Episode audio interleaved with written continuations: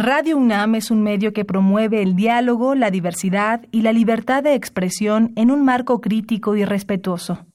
Los comentarios expresados a lo largo de su programación reflejan la opinión de quien los emite, mas no de la radiodifusora.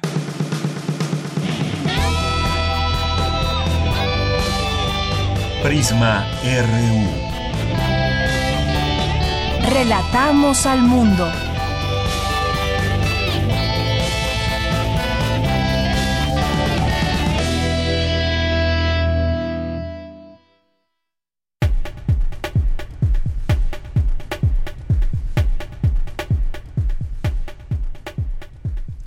Muy buenas tardes, gracias por estar con nosotros, por acompañarnos en este día martes, iniciando el mes de octubre. Es el primer día de octubre y los invitamos, como todos los días, a que nos acompañen, a que estén con nosotros, a que se hagan presentes, a que envíen sus opiniones, sus preguntas.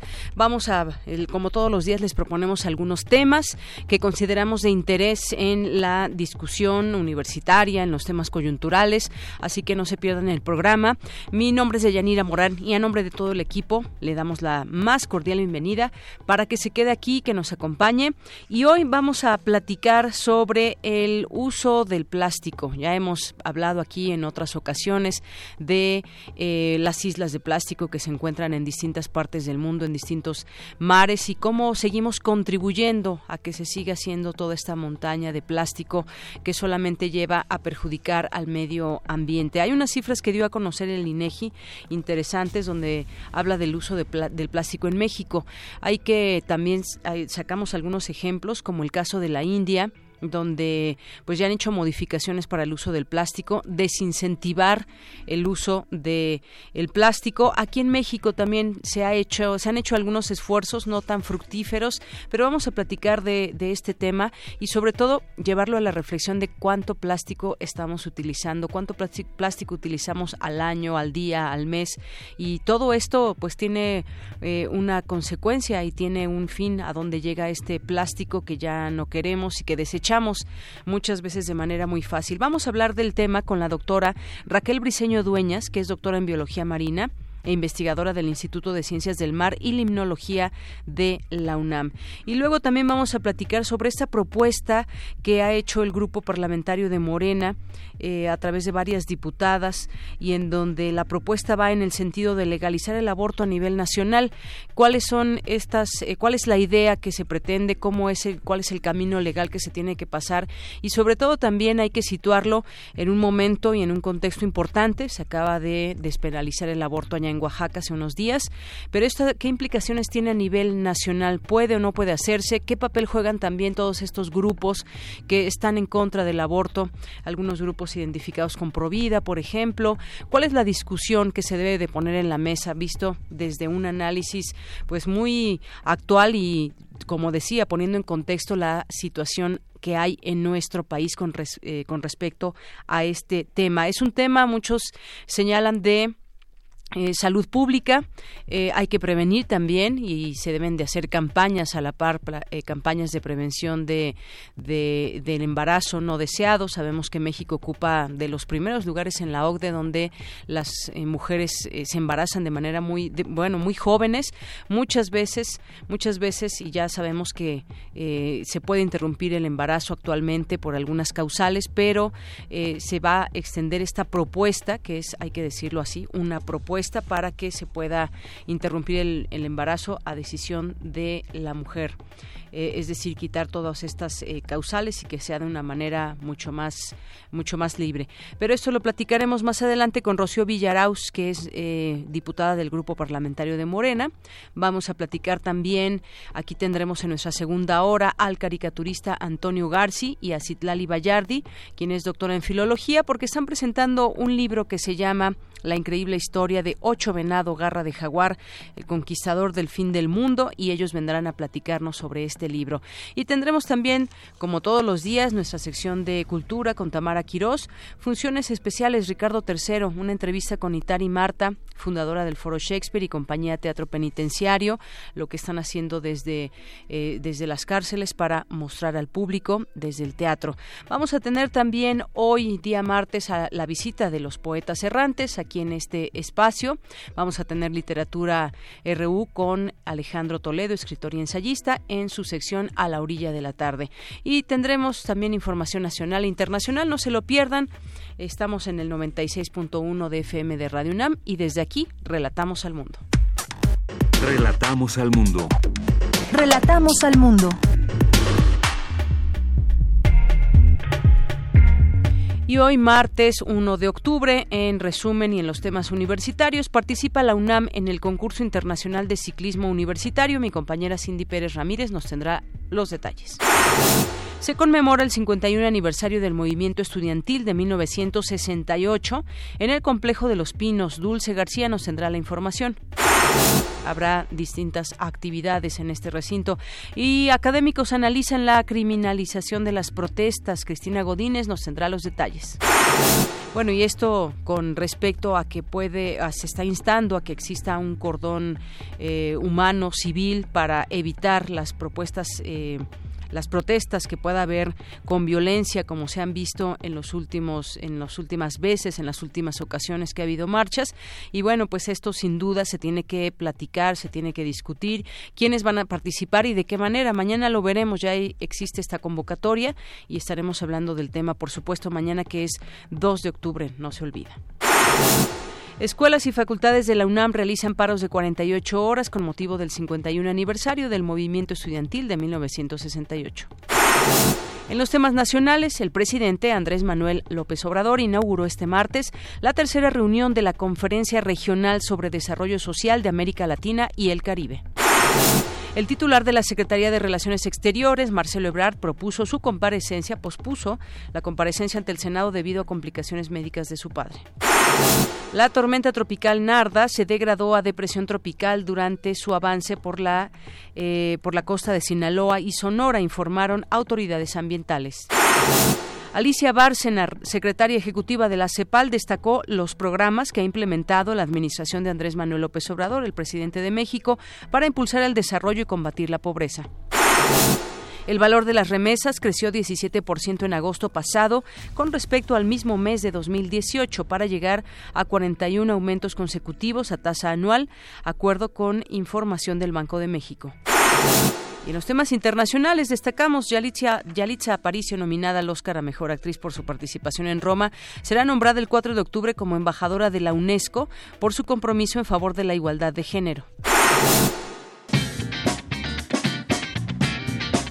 Hoy en la UNAM, ¿qué hacer y a dónde ir?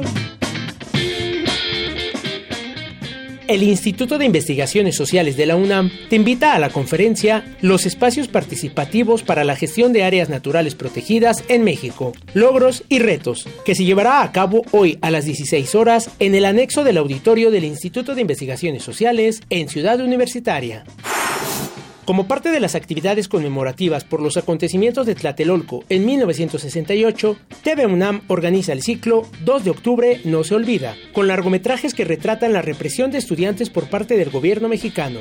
Hoy, no te pierdas El Grito, de Lobardo López Arreche, documental de dos horas de duración, filmado durante el movimiento estudiantil de 1968 por estudiantes del CUEC, quienes participaban formando parte del Consejo Nacional de Huelga, del cual el propio López Arreche era miembro. El material fue filmado con recursos muy limitados, cámaras de cuerda, sin sincronía entre el sonido y la imagen, que además era a blanco y negro. Disfruta de este clásico del cine mexicano que nos lleva a las entrañas del movimiento estudiantil y a su trágico desenlace en Tlatelolco. Sintoniza hoy la señal de TV UNAM por el canal 20.1 de televisión abierta en punto de las 22 horas. La Sala Julián Carrillo de Radio UNAM te invita al estreno de la obra Blanco Profundo, montaje a cargo de la compañía de danza contemporánea y aérea Grupo Escarlata, quienes proponen una coreografía sobre la pureza, luz, inocencia, bondad y el aislamiento, planteando que en el blanco están contenidos todos los colores y sin embargo es el color más neutro, el color más puro. Asiste al estreno hoy a las 20 horas en nuestras instalaciones, Adolfo Prieto 133, Colonia del Valle. La entrada es libre y el cupo limitado.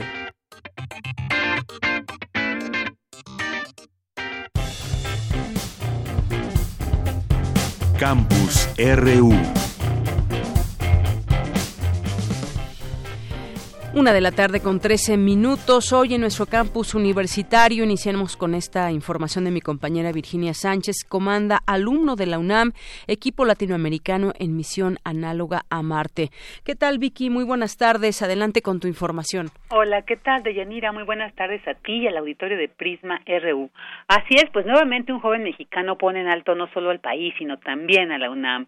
Se trata de Danton Iván Basaldúa Morquecho, de la Facultad de Ingeniería, quien por su experiencia en otras simulaciones análogas fue elegido para comandar la tripulación latinoamericana en la octava misión análoga a Marte, que se realizará en la Universidad de Dakota del Norte, Estados Unidos, del 2 al 16 de octubre, en instalaciones financiadas por la Administración Nacional de la Aeronáutica y del Espacio.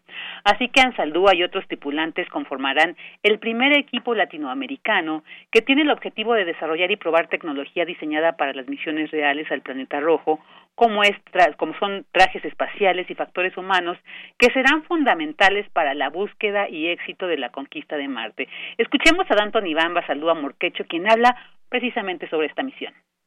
Mi función en esta misión, yo soy el comandante. En misión somos cuatro tripulantes. Yo, nacionalidad mexicana, chico de Colombia, un chico de Perú y otro de Argentina. Todos nosotros hemos tenido eh, experiencia en distintos análogos de distintas instituciones u organizaciones y parte de lo que es interesante es de que es una misión completamente científica. Nosotros vamos a estar pues monitoreados 24/7 con apoyo del el control de emisión que están trabajando allá y bueno, llevaremos un horario bastante riguroso para probar tanto experimentos nuestros como los de la Universidad de North Dakota y como experimentos que incluso la NASA está probando en ese lugar.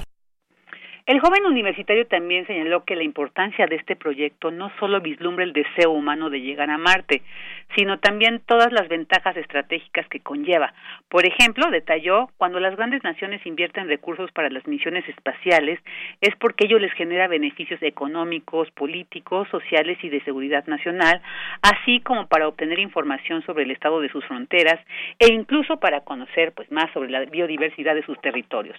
Por lo que asegura, en la actualidad muchos de los avances se, se basan en la tecnología espacial, pero ya vendrá, dijo, la parte de la exploración, la cual será una realidad en los siguientes 30 años. Eh, de Yanira Auditorio, cabe señalar que este joven eh, ingeniero eh, universitario, pues fue nombrado uno de los cuatro líderes en 2016 uno de los cuatro líderes emergentes del sector espacial por el Space Generation Advisory Council, entidad de la Organización de las Naciones Unidas. También realizó una estancia en el Politécnico de San Petersburgo, Rusia, pues donde desarrolló misiones y protocolos de comunicación con nanosatélites. También intervino en la Poland Mars Analog Simulation 2017 y fue oficial de salud y prevención en la misión MDRS LATAM 2 en 2018. Sin duda alguna, un talentoso universitario de Yanira. Muy bien, Vicky, pues muchísimas gracias por esa información. Sin duda debe ser una experiencia maravillosa, pero sobre todo también por el conocimiento que ha destacado a quienes acompañan en esta misión y en este en específico, pues este estudiante de ingeniería de la UNAM. Muchas gracias, Vicky. Gracias a ti. Buena tarde. Muy buenas tardes. Pues sí, esta importante misión análoga que se realiza con distintas eh, distintos estudiantes y con estos perfiles que ya el propio eh, Danton Basal platicaba. Bien, vamos ahora a continuar con Cindy Pérez Ramírez. Analizan en la UNAM el paso de una imagen prehispánica a colonial y sus formas de organización del tiempo y el mundo. Cuéntanos, Cindy, buenas tardes. Auditorio de Yanira, muy buenas tardes. En el marco de la Cátedra Miguel León Portilla, se celebró en el Instituto de Investigaciones Históricas de la UNAM la conferencia Intlili Intlapali, Literaturas Indígenas de México, en donde la académica del Instituto de Investigaciones Estéticas de esta casa de estudios, Ana Díaz, señaló que las fuentes del siglo XVI no son un espejo de la realidad, son una reproducción distorsionada y por tanto, para traducir los códices hay que entender las transformaciones de los códigos y patrones. Poder ubicarnos en el siglo XVI, y esto es, es, muy importante, no solamente nos interesa saber cómo pensaban los nahuas, los mixtecos del siglo XVI, nos interesa también saber cómo pensaban los lectores del siglo XVI, cómo se expresaban en códigos formales, en códigos en formas discursivas, qué teorías, su cultura material, su cultura visual, cuáles eran sus paradigmas de pensamiento y cuáles eran precisamente todas sus convenciones, ¿no? Lo más interesante sería ver hasta dónde podemos nosotros aprender a pensar en Tonalpowali. A pesar de que pensaríamos que 260 días, o sea, 260 números es, una cifra muy caótica y no, no pareciera tener relación ni con ciclos astronómicos ni nada, cuando nosotros empezamos a ver cómo están funcionando estas formas, y cómo están correlacionando los elementos, vamos a encontrar también una serie de eh, configuraciones de métrica, de simetría, de proyecciones que no solamente son numéricas, son cromáticas. La doctora en historia detalló que actualmente coordina el proyecto del Códice Vaticano A para buscar reconstruir el contexto intelectual que dio pie a la creación de la obra, un manuscrito resguardado en la Biblioteca Apostólica Vaticana que ofrece una de las descripciones más completas y didácticas sobre cosmología, historia y costumbres de los habitantes de la Nueva España de mediados del siglo XVI. Lo que nos interesa es ver todas las travesías intelectuales que se generaron en torno a este objeto. ¿sí?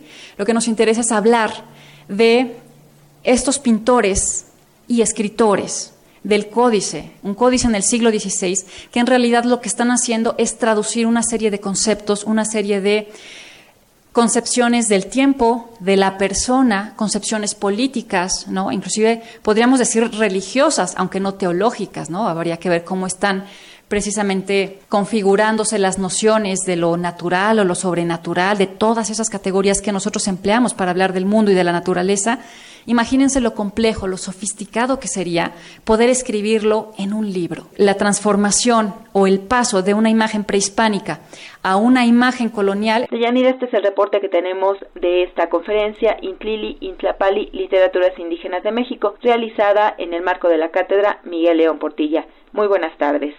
Gracias por la información, Cindy. Vamos ahora con mi compañera Cristina Godínez. En el Instituto de Investigaciones Sociales tuvo lugar el seminario Criminalización de la Protesta en México. Adelante, Cristina. Hola, ¿qué tal, Dianira? Un saludo para ti para el auditorio de Prisma RU. Como parte del seminario Movimientos Sociales, Sociedad Política y Mercados en la Era Global, académicos abordaron el tema de la criminalización de la protesta social en México. El doctor Alejandro Pedraza, de la Facultad de Ciencias Políticas y Sociales de la UNAM, se refirió al delito de disolución social que se aplicaba a todos los activistas que ponían en duda el status quo, esto es, como sujetos que tenían la posibilidad de disolver la unidad nacional. Este delito de disolución social desaparece el 29 de julio de 1970, cuando se hace esta amnistía generalizada en la que se libera a luchadores sociales, a detenidos del 68. Pero lo curioso es que eh, esta reforma en la que desaparece el tristemente célebre delito de disolución social abre la puerta a que se multipliquen las tipificaciones respecto al fenómeno del terrorismo, del espionaje, la sedición, el motín, rebelión, es decir, se cambió un delito por muchos más, ¿no? Que tenemos aquí identificados. Estos delitos todavía existen, están vigentes dentro del Código Penal Federal. Conspiración, sabotaje. El académico también reflexionó sobre la actitud gubernamental ante las recientes protestas. La misma política nacional ahora va hacia allá, ¿no? Entonces es una dinámica muy sencilla en la que si estás en contra del proyecto, eres un atrasado y entonces hay que callarte. No diría reprimirte, porque creo que la dinámica del gobierno actual no es esa, pero el callar como un mecanismo simbólico también genera violencia. Y yo no sé hasta dónde sea más violenta la represión física hacia un movimiento que el ocultamiento simbólico de un movimiento, ¿no? Porque la represión puede generar, pensando en estas, en Sidney Torro, por ejemplo, ¿no? Puede generar solidaridad, reacciones, pero el ocultamiento y la desvalorización simbólica del opositor, pues genera persecución. Deyanira, este es mi reporte. Muy buenas tardes. Gracias, Cristina. Muy buenas tardes. Queremos escuchar tu voz. Nuestro teléfono en cabina es 55 36 43 39. Tu opinión es muy importante. Escríbenos al correo electrónico prisma.radiounam@gmail.com. Continuamos una de la tarde con 22 minutos. Uno de los temas que les decíamos al inicio queremos platicar con ustedes es esta propuesta de la mayoría parlamentaria de Morena en la Cámara de Diputados que eh, inscribirá su iniciativa esta semana, su iniciativa de ley para despenalizar el aborto hasta las 12 semanas de gestación en todo el país y establecer como obligación de la Secretaría de Salud practicar la interrupción legal del embarazo en condiciones de calidad cuando la mujer interesada así lo solicite. Para ello, las instituciones públicas de atención médica deberán contar con todo, en todo momento con personal que no ponga objeción de conciencia para realizar el aborto. Al presentar la iniciativa en conferencia de prensa, estuvieron presentes varias eh, diputadas quienes manifestaron el compromiso de dar el debate hasta la aprobación de las reformas de la Ley General de Salud y al Código Penal. Y para hablar de este tema ya tenemos en la línea telefónica a Rocío Villaraus Martínez, que es diputada del Grupo Parlamentario de eh, Morena. Diputada, muy buenas tardes, bienvenida a este espacio. Muchísimas gracias. Buenas tardes, Deyanira, eh, y a ti y a todo el auditorio de Prisma RD. Muchísimas gracias. Eh, Diputada, pues quisiéramos platicar con usted al respecto de este tema porque sin duda sabemos que es un tema que se debe discutir ampliamente, que tiene sus implicaciones eh, legales y por supuesto también será un trabajo un trabajo muy duro porque hay distintas opiniones y sobre todo grupos que también están digamos promoviendo que no se eh, que no se aprueben ese tipo de leyes. Ya tuvimos eh, recientemente una aprobación, la despenalización allá en Oaxaca, como sabemos, pues el segundo estado ya, el otro es la Ciudad de México. Y pues, ¿cómo, cómo se hará para, para extender toda esta, eh, todo este tema a nivel país? ¿Cómo serán las discusiones? Porque sin duda me imagino que tendrán un camino específico de cómo, eh, cómo exponer todo esto a la población. Sí, mira, eh, te comento, esta lucha pues es histórica, y en esta primera legislatura de la paridad de género no puede ser un tema que esté fuera de la agenda legislativa. Eh, nosotras y bueno, varios legisladores y legisladoras de Morena estuvimos trabajando también como por primera vez los parlamentos abiertos, que, que es sello de un Congreso democrático. Hicimos varios foros en 22 ciudades de 20 estados de la República y fueron organizados por diputadas y diputados de Morena. Y a partir de todo este trabajo fue que empezamos a conformar una propuesta de iniciativa sobre este tema y eh, yendo a reformar cuatro artículos del Código Penal Federal y tres párrafos de la Ley General de Salud, que va encaminado para que el Estado mexicano cumpla con las recomendaciones de la CEDAW, del Comité para la Eliminación de la Discriminación contra la Mujer, pues señala que es obligación de los Estado partes respetar y proteger los derechos de la mujer en materia de atención médica. Entonces, este también queremos eh, trabajar que la para atender la grave problema de salud pública, porque este tema es de salud pública. Así es, es un tema de salud pública. La punibilidad del aborto tiene graves consecuencias en la mortalidad materna y los embarazos adolescentes. Entonces, en su mayoría son ocasionados por la violencia sexual hacia niñas y adolescentes. Entonces es una obligación para nosotras como legisladoras trabajar en estos temas de salud pública. Exactamente, temas de salud pública. Esto se le pone énfasis justamente. La despenalización del aborto, eh, dicen ustedes, no puede ser discutida como un tema político. Se trata más bien de un tema de salvaguardia, de salvaguarda, de protección y de enaltecer los derechos humanos consagrados, eh, particularmente en el derecho a la salud. Yo decía cómo se lleva todo esta, todo este tema, porque sabemos que desafortunadamente México ocupa niveles muy altos de embarazo adolescente. Muchas veces eh, no desean las jóvenes, las adolescentes embarazarse, pero por distintas razón, eh, distintas razones resultan embarazadas y bueno, pues se trata, yo creo que también de hacer una campaña, usted me dirá si eh, de qué manera lo van a hacer, una campaña de prevención, prevenir embarazos no deseados y que quizás el aborto sea la última opción dentro de todo esto, prevenir, ¿cómo serán estas campañas? Sí, mira, eh, en, principio nosotros lo que tenemos que detener es la, la mortalidad de mujeres por este hecho y que no se criminalice principalmente. Entonces ya se integró a la reforma de educación el tema de la educación sexual. Temas que antes eran tabús y que la doble moral del Estado hizo que estos temas se rezagaran. Ahora con la reforma educativa este, va a implementar la perspectiva de género y la educación sexual desde la educación básica. Y con esto vamos a trabajar los temas de prevención. Y en esta reforma específicamente, pues queremos salvaguardar la vida de las mujeres, que no mueran por esto.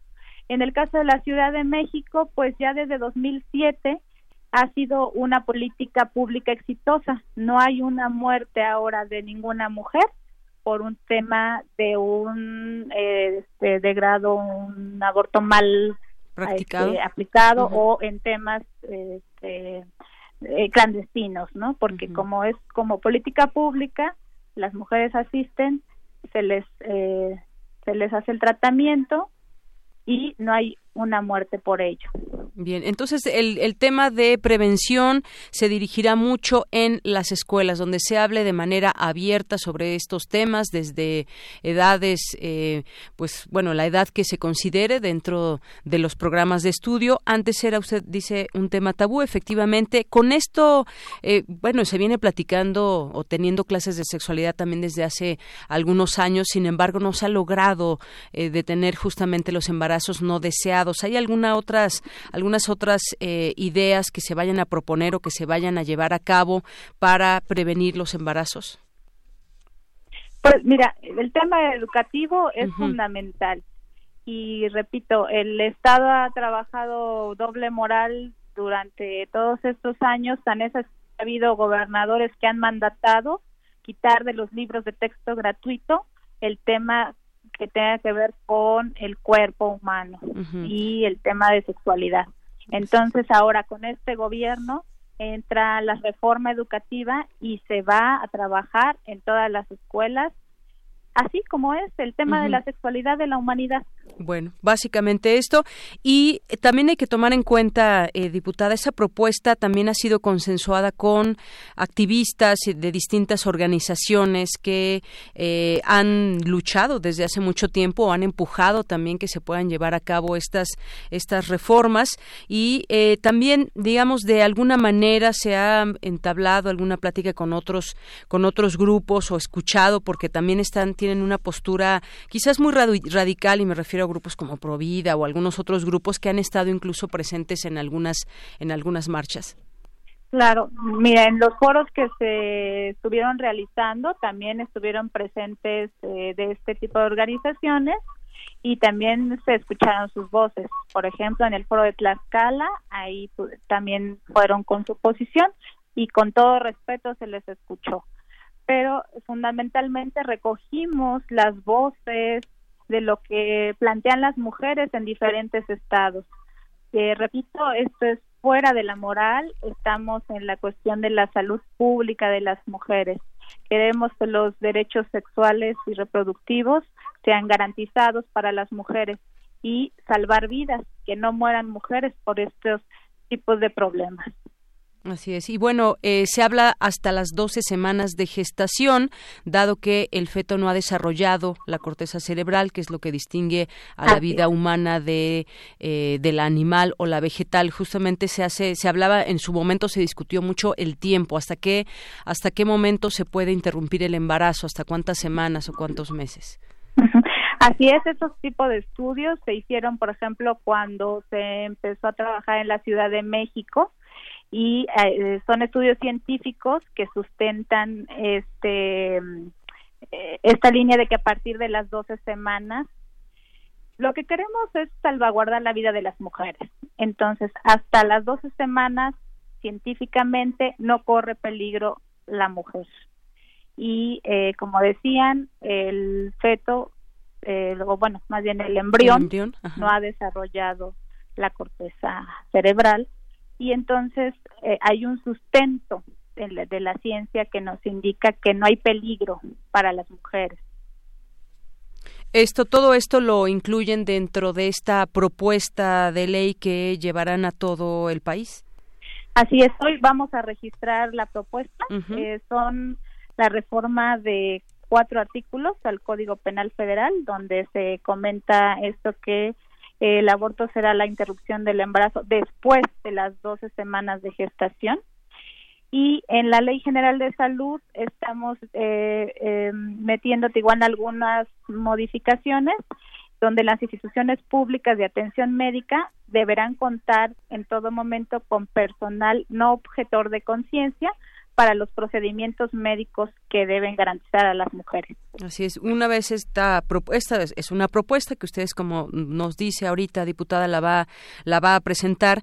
Eh, subraya que la Secretaría de Salud reconocerá y garantizará los derechos sexuales y reproductivos de las mujeres, incluidas la interrupción legal del embarazo. ¿Qué tan difícil se antoja esta discusión a nivel nacional? Sabemos que también hay muchos grupos, no solamente este que mencionaba yo, sino distintos grupos desde, por ejemplo, la Iglesia Católica a grupos eh, que se llaman o se autodenominan como conservadores y que rechazan todo esto. ¿Cómo, eh, ¿Qué se espera de toda esta discusión a nivel nacional?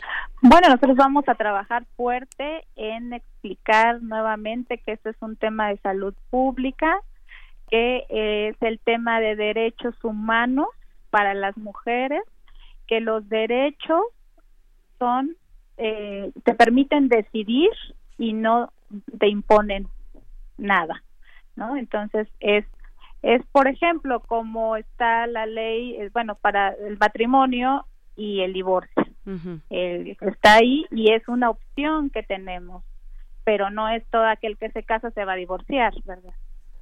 Bien, bueno, y en este caso es, es lo mismo el tema de garantizar los derechos. Así es. Y... Porque los derechos se reconocen, no se cuestionan y este esta discusión se llevará a cada congreso y pues ahí veremos también estas eh, discusiones en los distintos estados en su momento si es que esta propuesta eh, comienza a tener eco a nivel nacional de lo cual estaremos muy atentos. Por lo pronto diputada muchas gracias por estar con nosotros. Muchas gracias a tu auditorio hasta luego.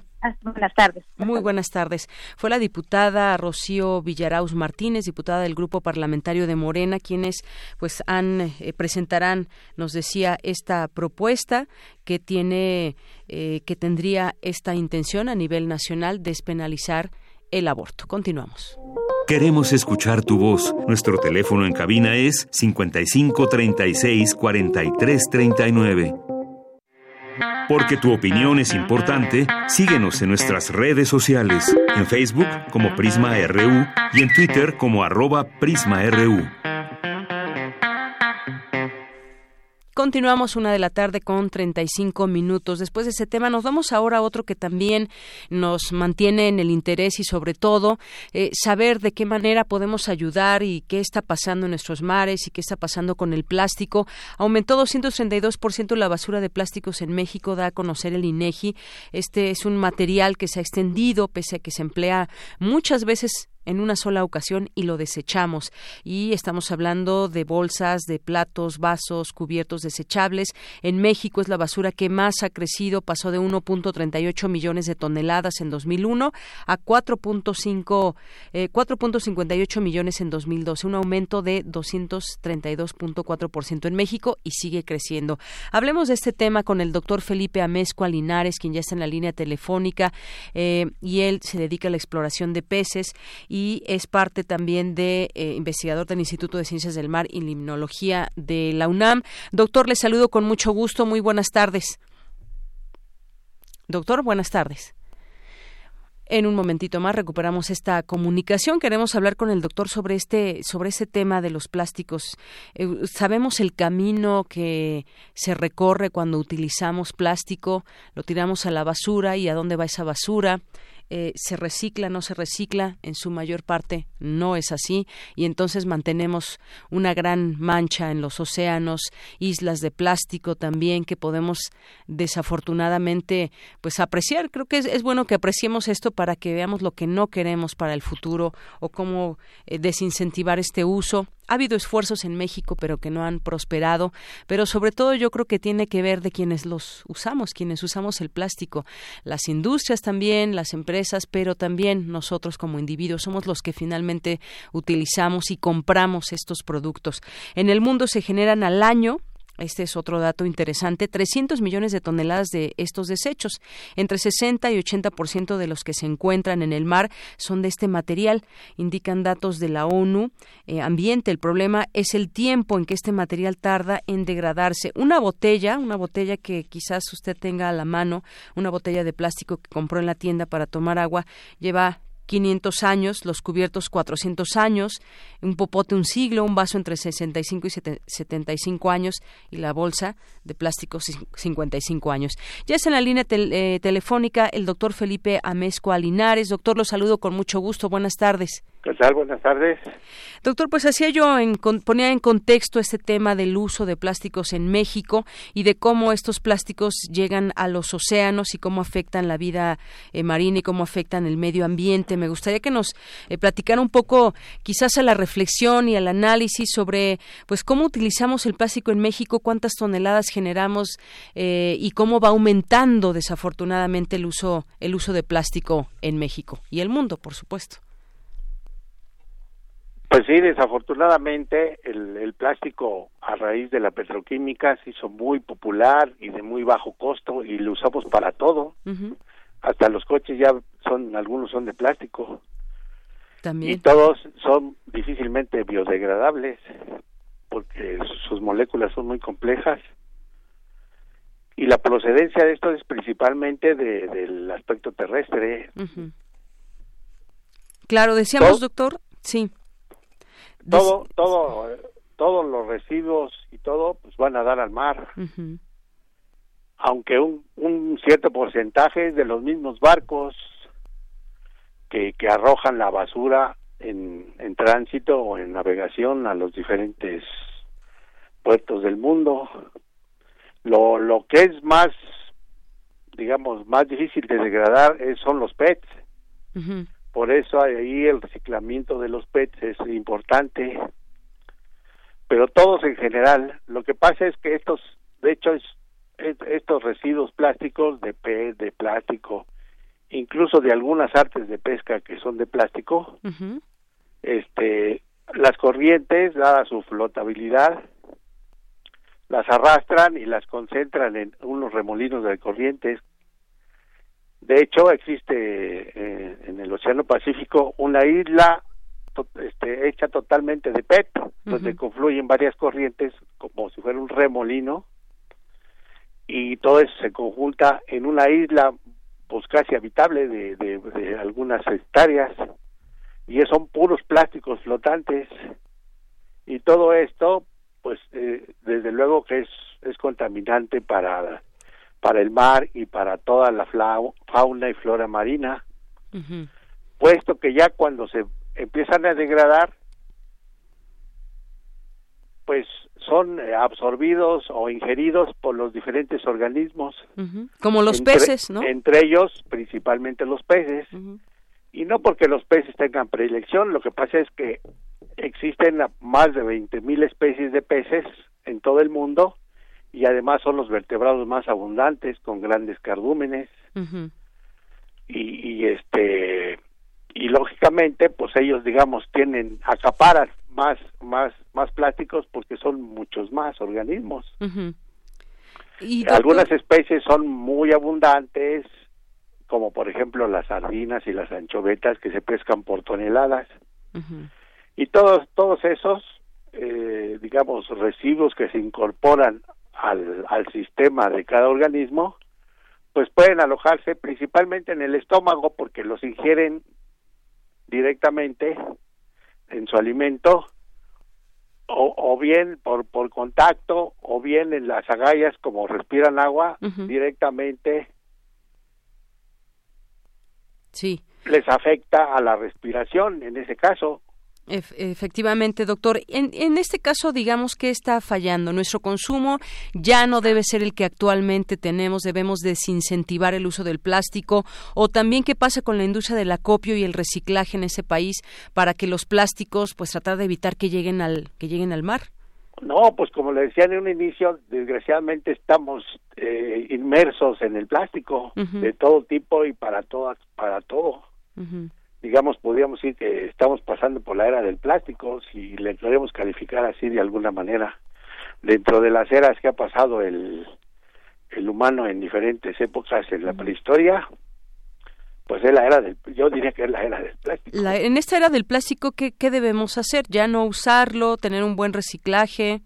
¿Qué debemos pues sí, puede ser, pero los esfuerzos, además la cantidad es tan grande que es muy difícil. Toneladas. Eh, son toneladas y, este, toneladas y, y, y, es que nos hemos inmerso en, en, eh, en, la industria, principalmente en este caso de la petroquímica, que de hecho sacamos todo, ya, ya todo es sintético. Por ejemplo, las cuerdas, lazos y todo eso, ya no hay nada natural, del enequén, de fibras de algodón, todo eso ya no existe, es, todo es sintético porque aparte es más barato, mucho más barato y mucho más resistente. Y, por ejemplo, las bolsas, las, al mencionar las bolsas de lo, del súper, pues es que nos, mal acostumbramos a que nos daban la bolsa en el súper y no se llevaba la bolsa desde hace años, porque aparte han sido eh, proyecciones de, propaganda. Y esto pues ha llevado a la gran este, la gran fabricación de bolsas. Claro. Algunos algunas tiendas y eso pues hicieron el, el, el biodegradables, pero pues es más degradable, pero no es totalmente biodegradable, ¿no? Y, finalmente, pues todos los residuos, esos que echamos al ambiente y que finalmente van a parar al mar, los que no se reciclan y se recogen o se confinan, pues en el mar, digamos, es el, el último el, último drenaje de, los continentes. Y en México no es la excepción, al contrario. Claro. De hecho, en México pues ha tenido mucha proliferación porque somos un país petrolero, entre comillas, ¿no? Exactamente. Este, por eso eh, tanto auge y de eso y, muchas industrias, sobre todo extranjeras, pues han promovido todo eso. Incluso es lo que se defienden de que si les quitan el consumo de eso, pues ellas van a quebrar, pero pues sí, pero hay que ver el otro lado de la moneda también, ¿verdad? Claro, y se valen estos grandes esfuerzos, se podría, ¿usted cree que en este mundo de plástico donde estamos acostumbrados a usar plástico para todo, podríamos ir desincentivando este uso a través de campañas, por ejemplo, en la India es un ejemplo, pues se prohibió el plástico, esta basura que se genera con estos polímeros y que además, bueno, en nuestro país sabemos que existe mucho. Y hay algunos otros lugares, se hablaba de que Querétaro también había prohibido ya el uso de bolsas de plástico de manera indiscriminada, pero en algunos lugares no las venden y las seguimos comprando, pero eh, ¿qué nos queda? ¿Queda voltear a ver ejemplos que pueden o, sirven quizás en otros países? Esta es una opción pero en toda esta cadena todos debemos participar. ¿Sería una buena opción esto, doctor? Sí, el, incentivar ese tipo de, actitudes es, es buena, pero desgraciadamente, y, y, y, pongo como ejemplo nuestro país, que es lo interesante, pues esas, esos incentivos son, son pobres y poco escuchados. La, la gente pues dice, bueno, pues yo por qué, ¿no? no es que no hay conciencia cívica, ¿verdad? Porque pues a, través de muchas décadas nos ha faltado este, educación y conciencia cívica de a, nivel masivo. Porque la gran masa es la más consumidora de todo eso. Así es. Y por ejemplo, pues antes no usábamos eh, una, un plástico para eh, para tomar agua. Ahora se vende de manera más fácil en cualquier sí, lado. En, en lugar de un vasito que si va en el coche, si va en el camión, si va caminando, se le tira o lo que sea en una bolsita. Y el popote, pues no se diga podemos hacer estas pequeñas acciones de manera individual, pero tendríamos que voltear a ver a las grandes industrias también y a las grandes empresas para ver de qué, de qué manera se pueden unir. Si no, todos estos esfuerzos pues quedan de manera ínfima solamente. Sí, pues se sigue vendiendo, se sigue comprando. Exactamente.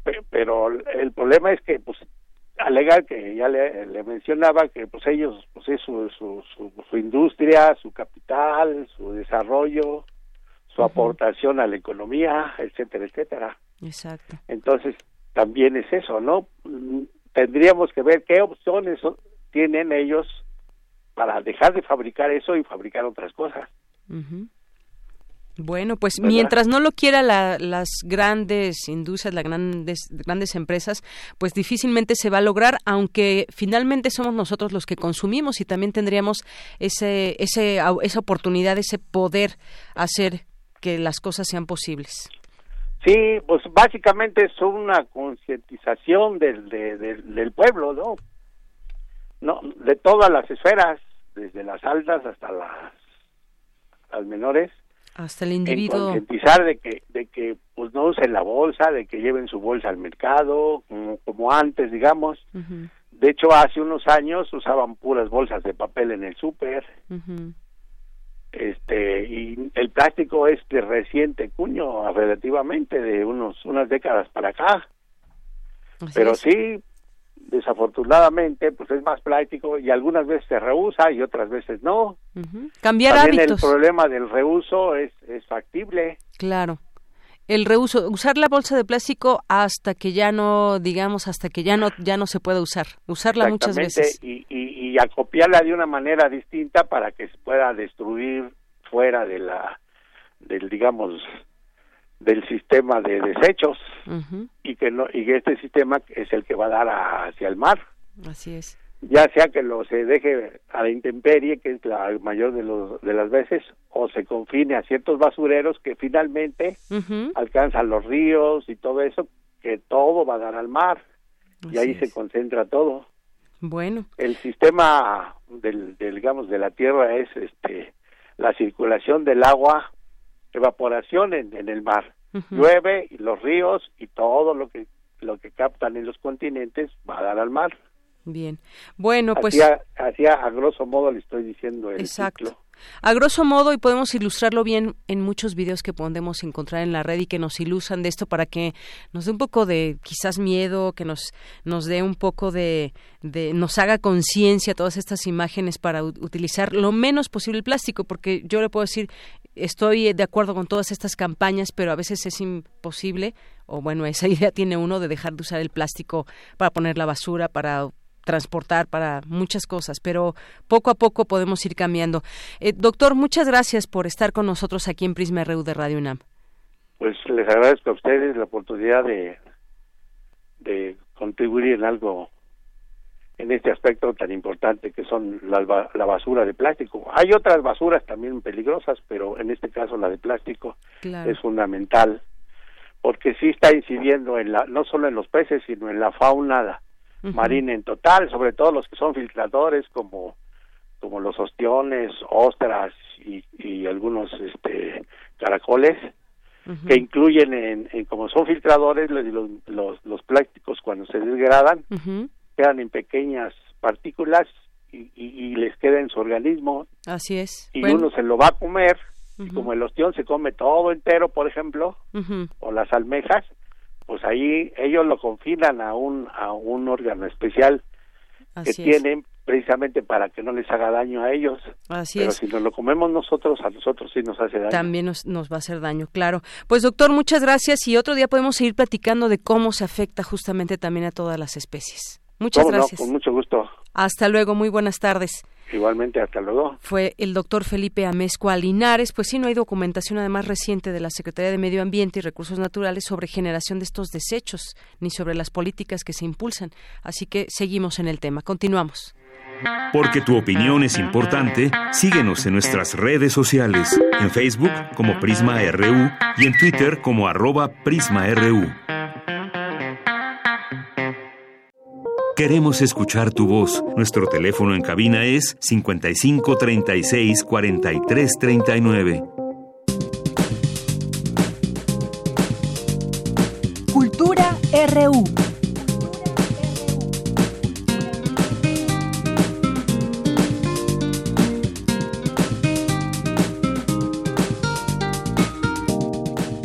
Bueno, entramos ya a la sección de cultura. ¿Qué tal, Tamara? Muy buenas tardes. Deyanira, muy buenas tardes a ti y a todos aquellos que nos acompañan a través de esta frecuencia. Gracias por seguir en sintonía de Prisma RU. Oye, esta tarde, esta tarde abrimos espacio a las buenas noticias y me da mucho gusto que nos visite en esta cabina.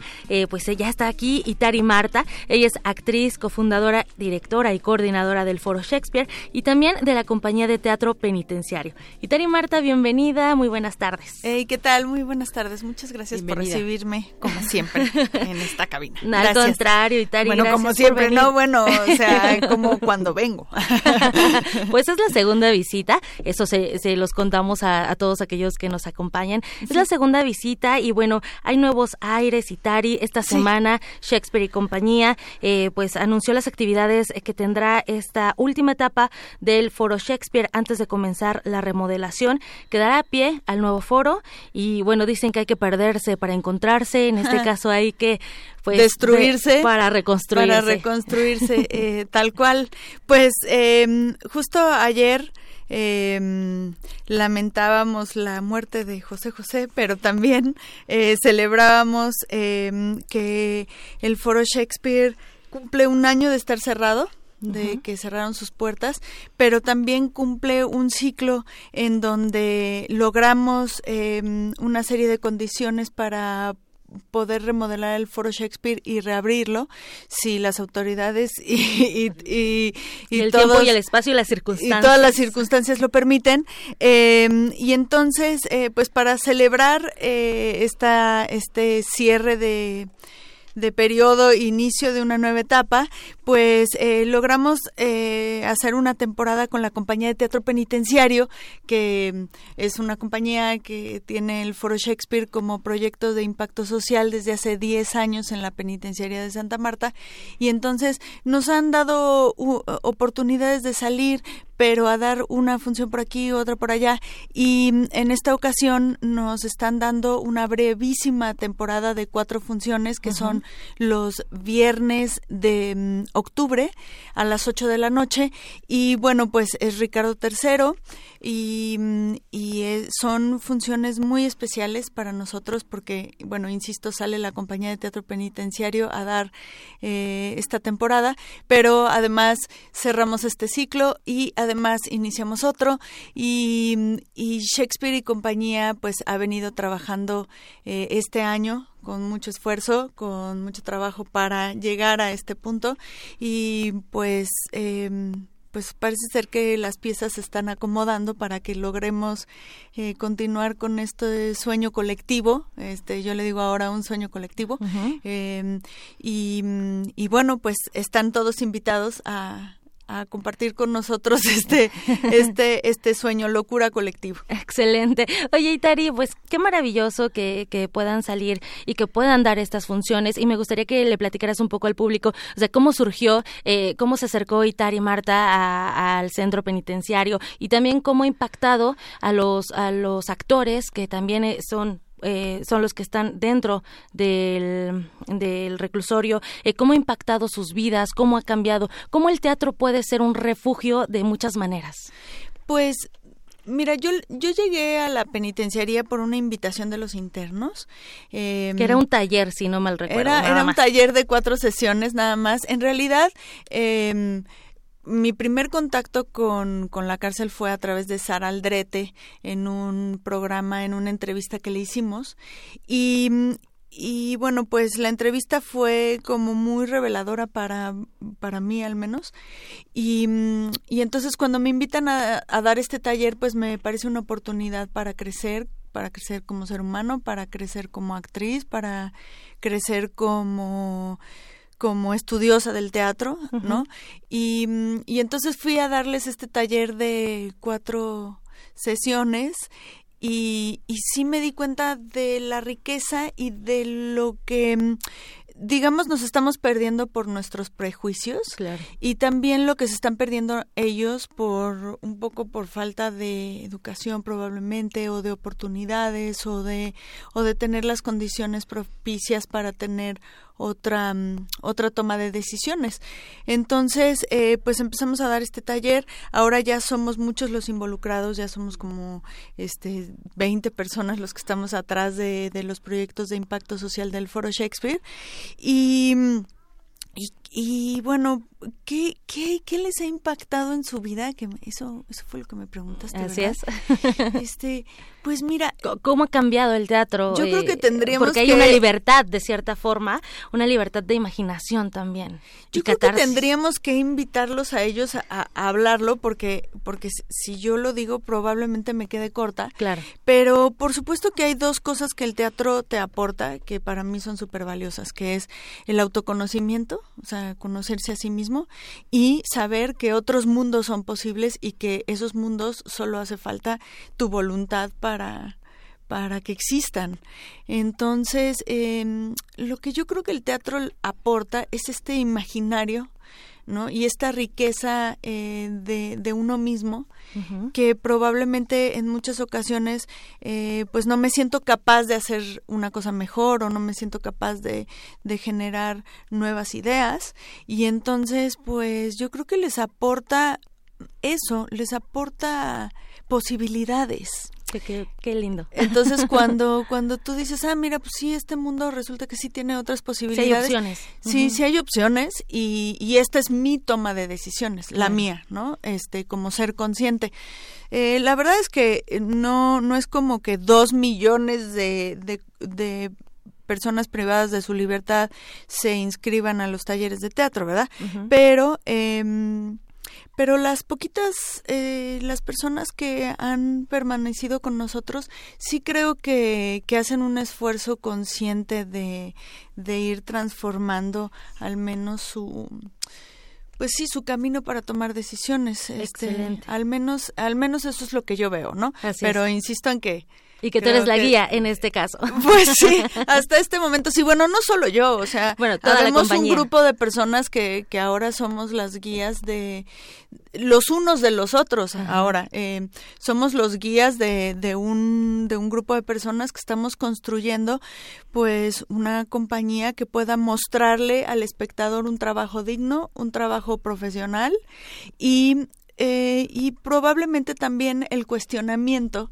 de si uno está siendo libre en su vida, ¿no? Si uno está tomando las decisiones que le parecen conscientes y que le hacen feliz o si o si son eh, toma de decisiones que, que tomé sin conciencia y porque la vida me fue llevando por ahí. Para todo hay una experiencia también. Así es. Oye, Itari, y además, ¿qué, qué obra tan, tan intensa, tan fuerte? Es una adaptación de una de las obras isabelinas más importantes de Shakespeare. Así además, eh, que tiene mucha fuerza, que habla de, de esa necesidad de poder. Y bueno, es, es una obra que no nos podemos perder. Hay cuatro funciones. ¿Qué hay sí. que hacer? La gente que nos escucha eh, puede acudir. ¿Qué, ¿Cuál es la dinámica para, para saber más de estas funciones, estas cuatro funciones? Este, pueden comprar su boleto en eh, www.foroshakespeare.com, eh, pero también pueden ir eh, los viernes eh, a las 7 de la noche. Yo les recomiendo que estén por ahí temprano, 7, 7 y media, uh -huh. para poder comprar los boletos que estén todavía disponibles. Nosotros esperamos que, que sean funciones en donde la gente tenga gusto por, por ir, así que esperamos que, que haya... Eh, eh, boletos vendidos, así que los este los esperamos que vayan temprano o que los compren con anterioridad. Eh, pero básicamente eh, alguna condición es, especial no. Eh, la subsecretaría nos nos ha permitido que demos una función de teatro em, absolutamente con las reglas este, normales uh -huh. y cotidianas y ahí en el foro em, tendremos eh, un servicio de comidita y tentempié y así por si llegan temprano, consiguen su boleto. Y así tienen tiempo como de platicar un poco antes de la función. Por supuesto, y, es que disfrutarla con más gusto. Ir al teatro es todo un ritual, eh, así que invitamos a la gente a que asista. Cuatro funciones, eh, 4, 11, 18 y 25 de octubre así de es. Ricardo III. Son viernes, son viernes a las 8 de la noche. Muy bien, Ricardo III, versión 0.3, esta adaptación. Y Tari Marta, pues esperamos que haya una tercera visita, por supuesto, y que Muchas bueno, gracias. también tengamos muy buenas noticias. Gracias por la visita. Gracias a ustedes por por ayudarnos a difundir lo que estamos haciendo. Siempre. De Yanira, nos despedimos. Que tengan muy buena tarde. Gracias, Tamara. Gracias, Itari y Marta. Vamos a hacer un corte. Regresamos a la segunda hora de Prisma RU. Prisma RU.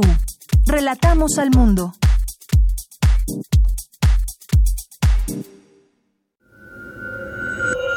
Escuchas 96.1 de FM. XEUN. Radio UNAM. Transmitiendo desde Adolfo Prieto 133, Colonia del Valle, en la Ciudad de México. Radio UNAM. Experiencia sonora.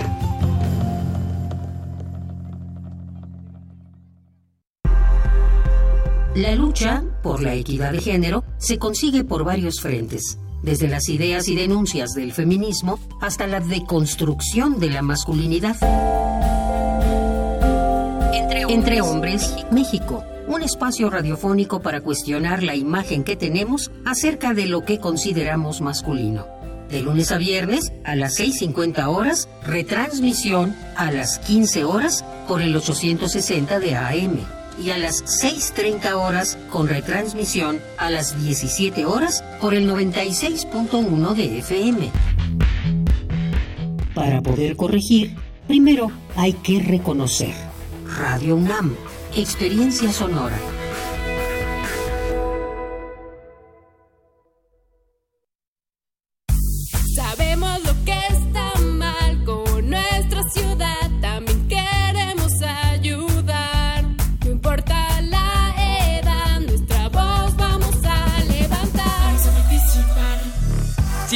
Quieres ser escuchado, participa este 10 de noviembre en la consulta para niñas, niños y adolescentes. Cuéntanos cuál es el principal problema del lugar donde vives. Para más información, consulta www.ism.mx.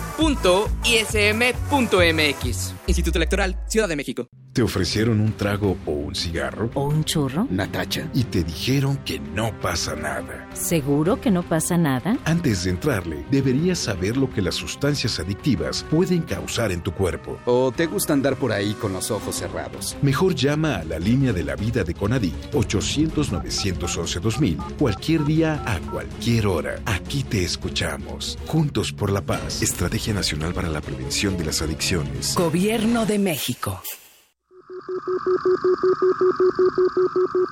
Imagen, luz, poder, movimiento, resistencia. Islas Resonantes. Pensar el mundo a través del sonido. Un programa de entrevistas y selecciones sonoras para analizar los saberes científicos, culturales y artísticos contemporáneos desde el fenómeno aural. Conduce Cintia García Leiva. Escucha, a partir del primero de octubre, nuevos programas en la segunda temporada. Todos los martes a las 11 de la noche o sintoniza su retransmisión los sábados a las 7 de la tarde. 96.1 de FM. Radio UNAM. Experiencia sonora. Queremos escuchar tu voz. Nuestro teléfono en cabina es 55 36 43 39. Mañana en la UNAM, ¿qué hacer y a dónde ir? ¿Te gusta el jazz? La Sala Julián Carrillo de Radio UNAM te invita a participar a una masterclass. Este curso será impartido por el director artístico Malcolm Aiken los días 10 y 11 de octubre de 10 a 15 y de 17 a 19 horas. Para mayores informes, comunícate al teléfono 5623-3272 o en el área de extensión cultural de Radio UNAM. Como parte de las actividades conmemorativas por el movimiento estudiantil de 1968, la Escuela Nacional de Lenguas, Lingüística y Traducción te invita a la conferencia México 68, Formación, Dispersión y Resonancia de un dispositivo simbólico, a cargo del doctor Juan Porras Pulido, quien ha basado sus estudios en el tema del movimiento estudiantil de 1968 y sus alcances sociales y políticos. Asista a esta conferencia que se llevará a cabo mañana 2 de octubre a las 11 horas en el Auditorio Rosario Castellanos de la Escuela Nacional de Lenguas, Lingüística y Traducción en Ciudad Universitaria. No te puedes perder la proyección de la cinta Bicicletas contra Coches, que muestra a personas de todo el mundo que están luchando por un cambio. Muestra el avance que hay respecto al uso de la bicicleta en diversas ciudades. Por ejemplo, en Sao Paulo, en el Paseo Dominical, se abrió un carril exclusivo para este autotransporte. Aline, una persona inspiradora en el movimiento de la bici, trata de transmitir y contagiar los aspectos positivos de utilizarla, pero esto puede ser difícil en una ciudad donde un ciclista muere cada cuatro días. La película hace alusión a las discusiones respecto a la influencia del uso del automóvil en las ciudades. Asista a la función mañana 2 de octubre a las 15 horas en la sala Carlos Monsiváis del Centro Cultural Universitario. Para Prisma RU, Daniel Olivares. Gracias, Daniel. Dos de la tarde con siete minutos y estamos ya en la segunda hora de Prisma RU. Gracias por su sintonía, por estar ahí con nosotros, haciéndonos compañía y además también expresando sus preguntas, sus comentarios a nuestro teléfono 55364339 y en nuestras redes sociales, aquí también muy atentos, Prisma RU en Facebook y arroba Prisma RU en Twitter. Bueno, pues hay algunos otros temas, ya nos decía eh, del 2 de octubre Daniel, y 2 de octubre que mañana como eh, desde hace hace 51 años, pues se lleva a cabo una marcha conmemorativa por este día, lo que significa eh, actualmente también, y pues se ha hecho un llamado a la no violencia y vamos a estar pues muy atentos a lo que pueda suceder, a este llamado que muchos han criticado, otros van a participar. El caso es que pues a nadie a nadie le gusta que sus negocios sufran consecuencias de este paso de jóvenes que muchas veces van destruyendo y van desprestigiando también algunas de las marchas. Ya lo vimos hace eh, unos días con la marcha de Ayotzinapa y el día de mañana también una marcha importante donde se recuerdan estos hechos de 1968. Vamos a estar ahí atentos y vamos a, a, seguir platicando sobre este tema, pero pues desde aquí un llamado para que las cosas se lleven a cabo en tranquilidad. Expresar no significa eh, que se lleven a cabo estas prácticas. Bueno, y en otros temas también que estarán muy atentos es como este de diputados alisan aprobación de etiquetado frontal en alimentos. Hay una campaña muy grande que incluso han encabezado distintos eh, actores muy conocidos y que dan cuenta por ejemplo, lo que, lo que significa un tazón de cereal, que creemos o no sabemos, no dimensionamos, no alcanzamos a dimensionar cuánto azúcar nos estamos comiendo, o de un refresco, o de un jugo de estos azucarados, y de muchas otras cosas. Entonces se pide ya que sea muy eh, eh, pues muy claro el etiquetado en los alimentos, que sea un etiquetado frontal, porque muchas veces ni siquiera alcanzamos a leer las letras donde viene la descripción del contenido. Y a pesar de que hubo presiones de parte de distintas empresas, el Pleno de la Cámara de Diputados ya inició con el debate de la reforma para hacer obligatorio cualquier alimento o bebida que supere los valores establecidos por la Secretaría de Salud en azúcares añadidos, grasas saturadas, que esté rotulado mediante un etiquetado de advertencia y así bajar los niveles de sobrepeso y obesidad. Bueno, y que por supuesto también depende de nosotros todo esto. Y ya lo ha hecho urgente también la propia ONU, aprobar etiquetado frontal en alimentos en México.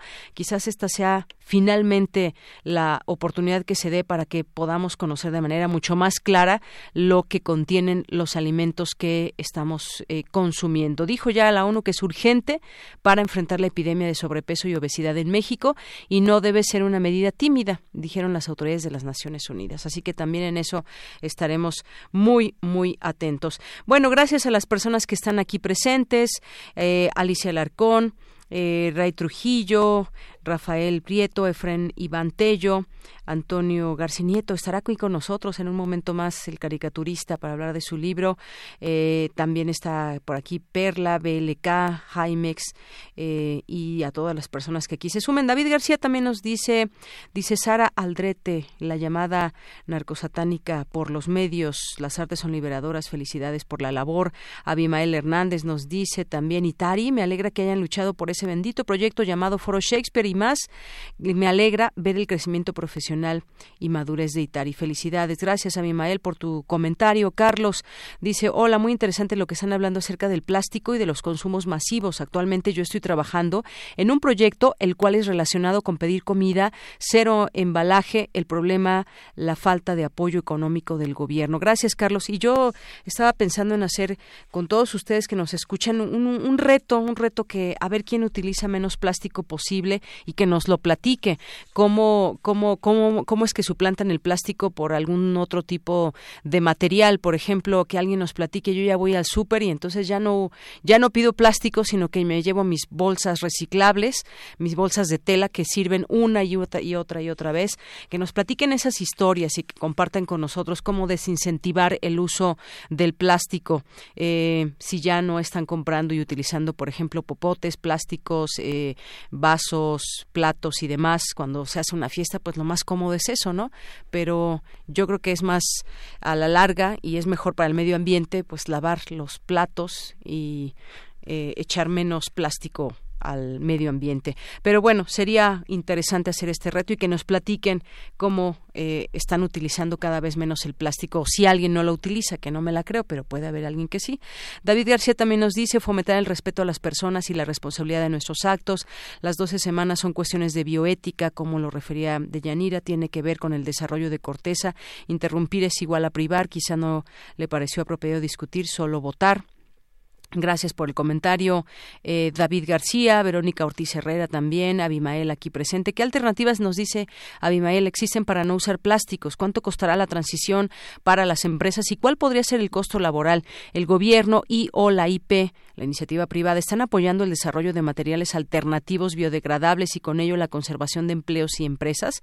Buena pregunta. Verónica Ortiz Herrera nos dice el gobierno le podría exigir a las refresqueras que ya no usen botellas de plástico porque la gente no tiene conciencia. ¿Se acuerdan cuando los refrescos se compraban en botellas de vidrio y además eran eh, tenías que regresarlo y volvías e ibas por tu refresco? Bueno, no estoy incentivando a comprar refresco ni mucho menos, pero antes era vidrio y se utilizaba, se reciclaba. Ahora el plástico pues no normalmente lo arrojamos a la basura y listo. Eh, Abimael, también muchas gracias por todos los saludos que nos envías. El Sarco y que, y que también muchos saludos, igual que a Sosos, eh, a César Soto. Nos dice proyecto de Código Penal Nacional hace tiempo está agendado y evaluará el legislador federal tipo penal del aborto en actuar condiciones y circunstancias de procedencia, no sancionar la conducta como punible.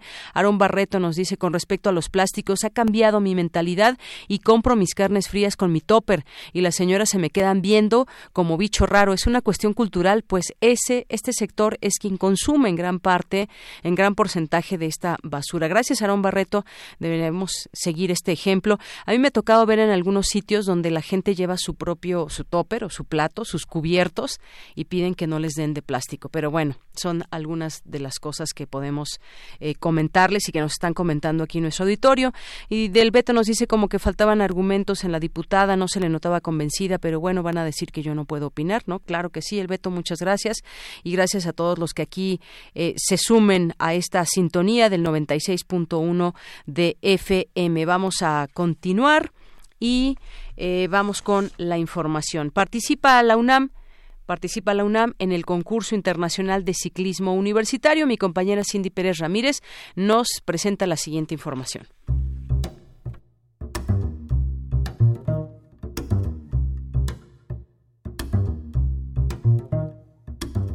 La UNAM, a través de la Coordinación Universitaria para la Sustentabilidad, la Dirección General de Atención a la Comunidad y la Dirección General de Servicios Generales y Movilidad, convocan a todos los miembros de las entidades pertenecientes al campus de Ciudad Universitaria, a las entidades de bachillerato y educación superior de la zona metropolitana del Valle de México y a los miembros del campus Morelia a participar en la segunda edición del Academic Bicycle Challenge. Podrán participar estudiantes, académicos y trabajadores de las entidades y dependencias de la UNAM pertenecientes al campus EU, a los bachilleratos y centros de educación superior de la zona metropolitana del Valle de México, facultades, escuelas, colegios de ciencias y humanidades y prepas de la UNAM, así como los estudiantes, académicos y trabajadores del campus Morelia. Todos ellos podrán participar en este evento únicamente durante el mes de octubre de 2019. El registro y participación será exclusivamente a través de la aplicación Naviki que proveen los organizadores del evento y que se puede descargar en la página web www.go-abc.org. Los participantes podrán registrar sus kilómetros recorridos durante todo el mes de octubre en cualquier localización geográfica, siempre y cuando estén inscritos o registrados en alguno de los planteles señalados. Se premiará a los participantes que queden dentro de los primeros 20 lugares, de acuerdo con las tablas de resultados, kilómetros acumulados, emitidas y publicadas por la organización Academic Bicycle Challenge. Los premios estarán sujetos a los resultados oficiales difundidos por los organizadores del evento y podrán ser consultados en la misma página web www.go-abc.org. Los resultados serán inapelables y su emisión no es responsabilidad de la Coordinación Universitaria para la Sustentabilidad, de la Dirección General de Atención a la Comunidad o de la Dirección General de Servicios Generales y Movilidad, ni de ninguna entidad o dependencia del Campus Morelia de la UNAM. La Coordinación Universitaria para la Sustentabilidad contactará a los ganadores vía correo electrónico y se encargará de verificar la autenticidad de su registro como parte de la comunidad universitaria por medio de la requisición de una identificación o documento que compruebe su inscripción o adscripción a cualquiera de los planteles, entidades o dependencias universitarias. La ceremonia de premiación se llevará a cabo en un lapso no mayor a tres semanas después de concluido el mes de octubre.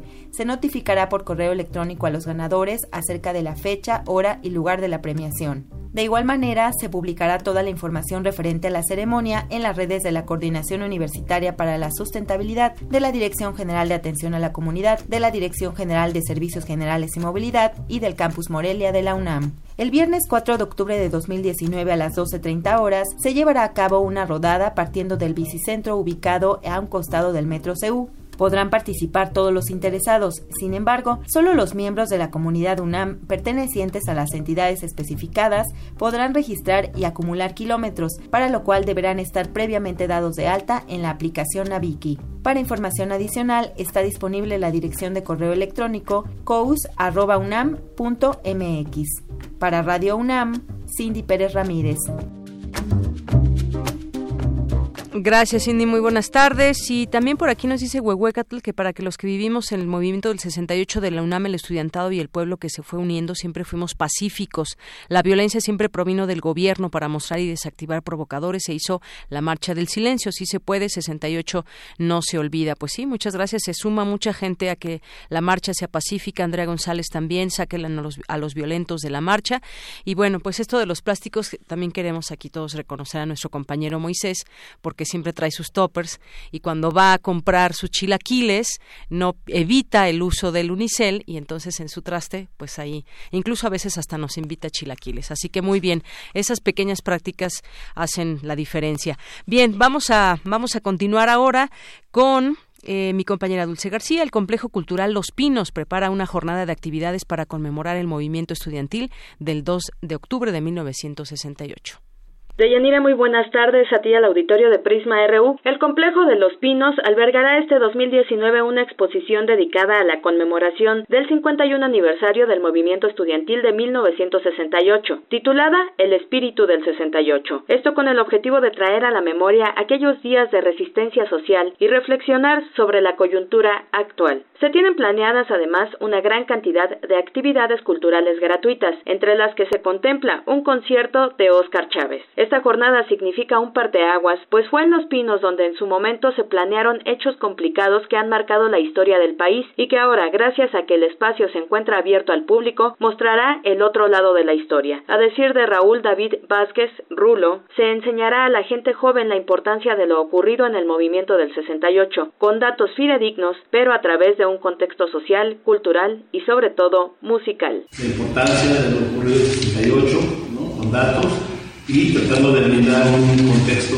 y sobre todo cultural y musical. Yo creo que a través de esos elementos la gente eh, puede tener una idea un poco más amplia de cómo era el país en ese momento. Para nosotros como medio también es muy importante que las nuevas generaciones tengan esta información eh, sobre el pasado para de algún modo poder entender mejor el, presente en el que estamos habitando todos. Asimismo, se presentará el libro Ecos del 68 de Arturo Rodríguez, reportero de la revista Proceso, quien se ha especializado en temas de transparencia, corrupción y ha documentado diferentes investigaciones políticas y de movimientos sociales de nuestro país. La publicación surge de la serie documental con el mismo nombre a través de entrevistas a participantes, investigadores y periodistas del movimiento, reconstruyendo así el contexto del México de hace 51 años. Para Homero Fernández, coordinador de exposiciones, la curaduría del espíritu del 68 tuvo matices especiales por ubicarse en el complejo de los pinos. Esta expresión, eh, espíritu del 68, se presentó la vez pasada en el Museo de Sanquillo y en esta ocasión pues se invitó a, Rafael Barajas, nuevamente para presentarla acá. Sí hay algunos este, unos cambios, hicieron unos, unos ajustes curatoriales eh, específicamente preparados para, para, los pinos. Justamente, eh, como están oyendo, pues es, es realmente este, pues eh, hasta hace unos meses impensable ¿no? que, este tema se tratara de ese espacio. Yo creo que es lo realmente importante en este caso. Eh, justamente con este día de los kilos, ¿no? con, que entre solo todo el sobre todos los temas, este pues es uno, importante. Eh, el, el, curador termina su cédula, la digo, bueno, pasado, que, pero vamos, el tema sigue siendo el mismo, ¿no? Sé que, que el movimiento del 68 está, está en centro de este del régimen. Entonces yo creo que eso es, es, es, es eh, la nota en este caso, ¿no? Eh, la voz de este tema que se habla desde la existencia oficial. De Yanira Auditorio de Prisma RU también participará Paco Ignacio Taibo II con una charla titulada Fueron 123 días de lucha, no un día de muerte, en donde el escritor político y activista reflexionará sobre el contexto en el que se desarrolló el movimiento estudiantil del México de aquel entonces. Las actividades comienzan el día de hoy. La información puede consultarse en la página de la Secretaría de Cultura. Este es el reporte. Muy buenas tardes. Porque tu opinión es importante, síguenos en nuestras redes sociales, en Facebook como Prisma RU y en Twitter como arroba PrismaRU. Queremos escuchar tu voz. Nuestro teléfono en cabina es 55 36 43 39. Internacional RU. No habrá aduanas en la frontera entre las dos Irlandas, pero son necesarios controles en algún punto. Así lo aseguró el primer ministro británico Boris Johnson, ante las versiones que apuntaban a ese movimiento del Reino Unido para evitar la llamada salvaguarda irlandesa de cara al Brexit.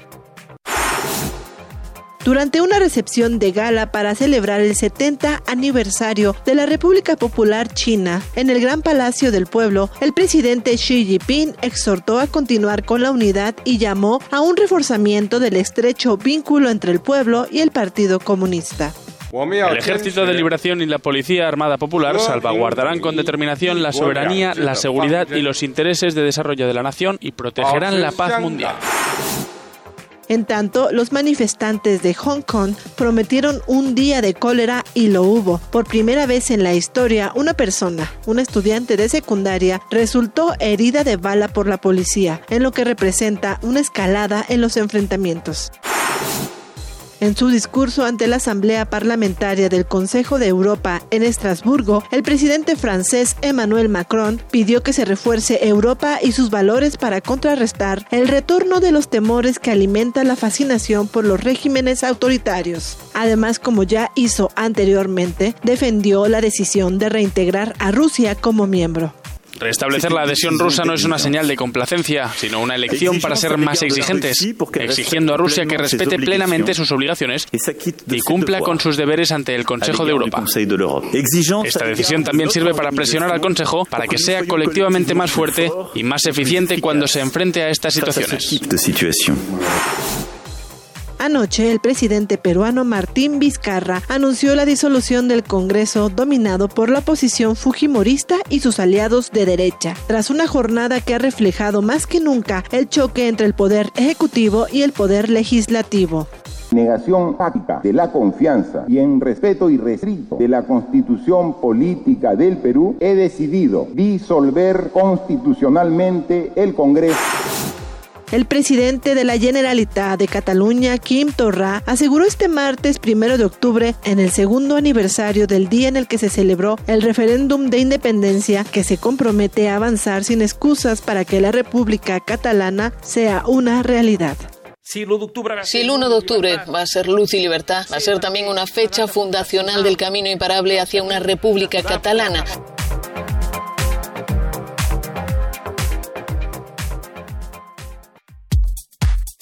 Prisma RU. Relatamos al mundo.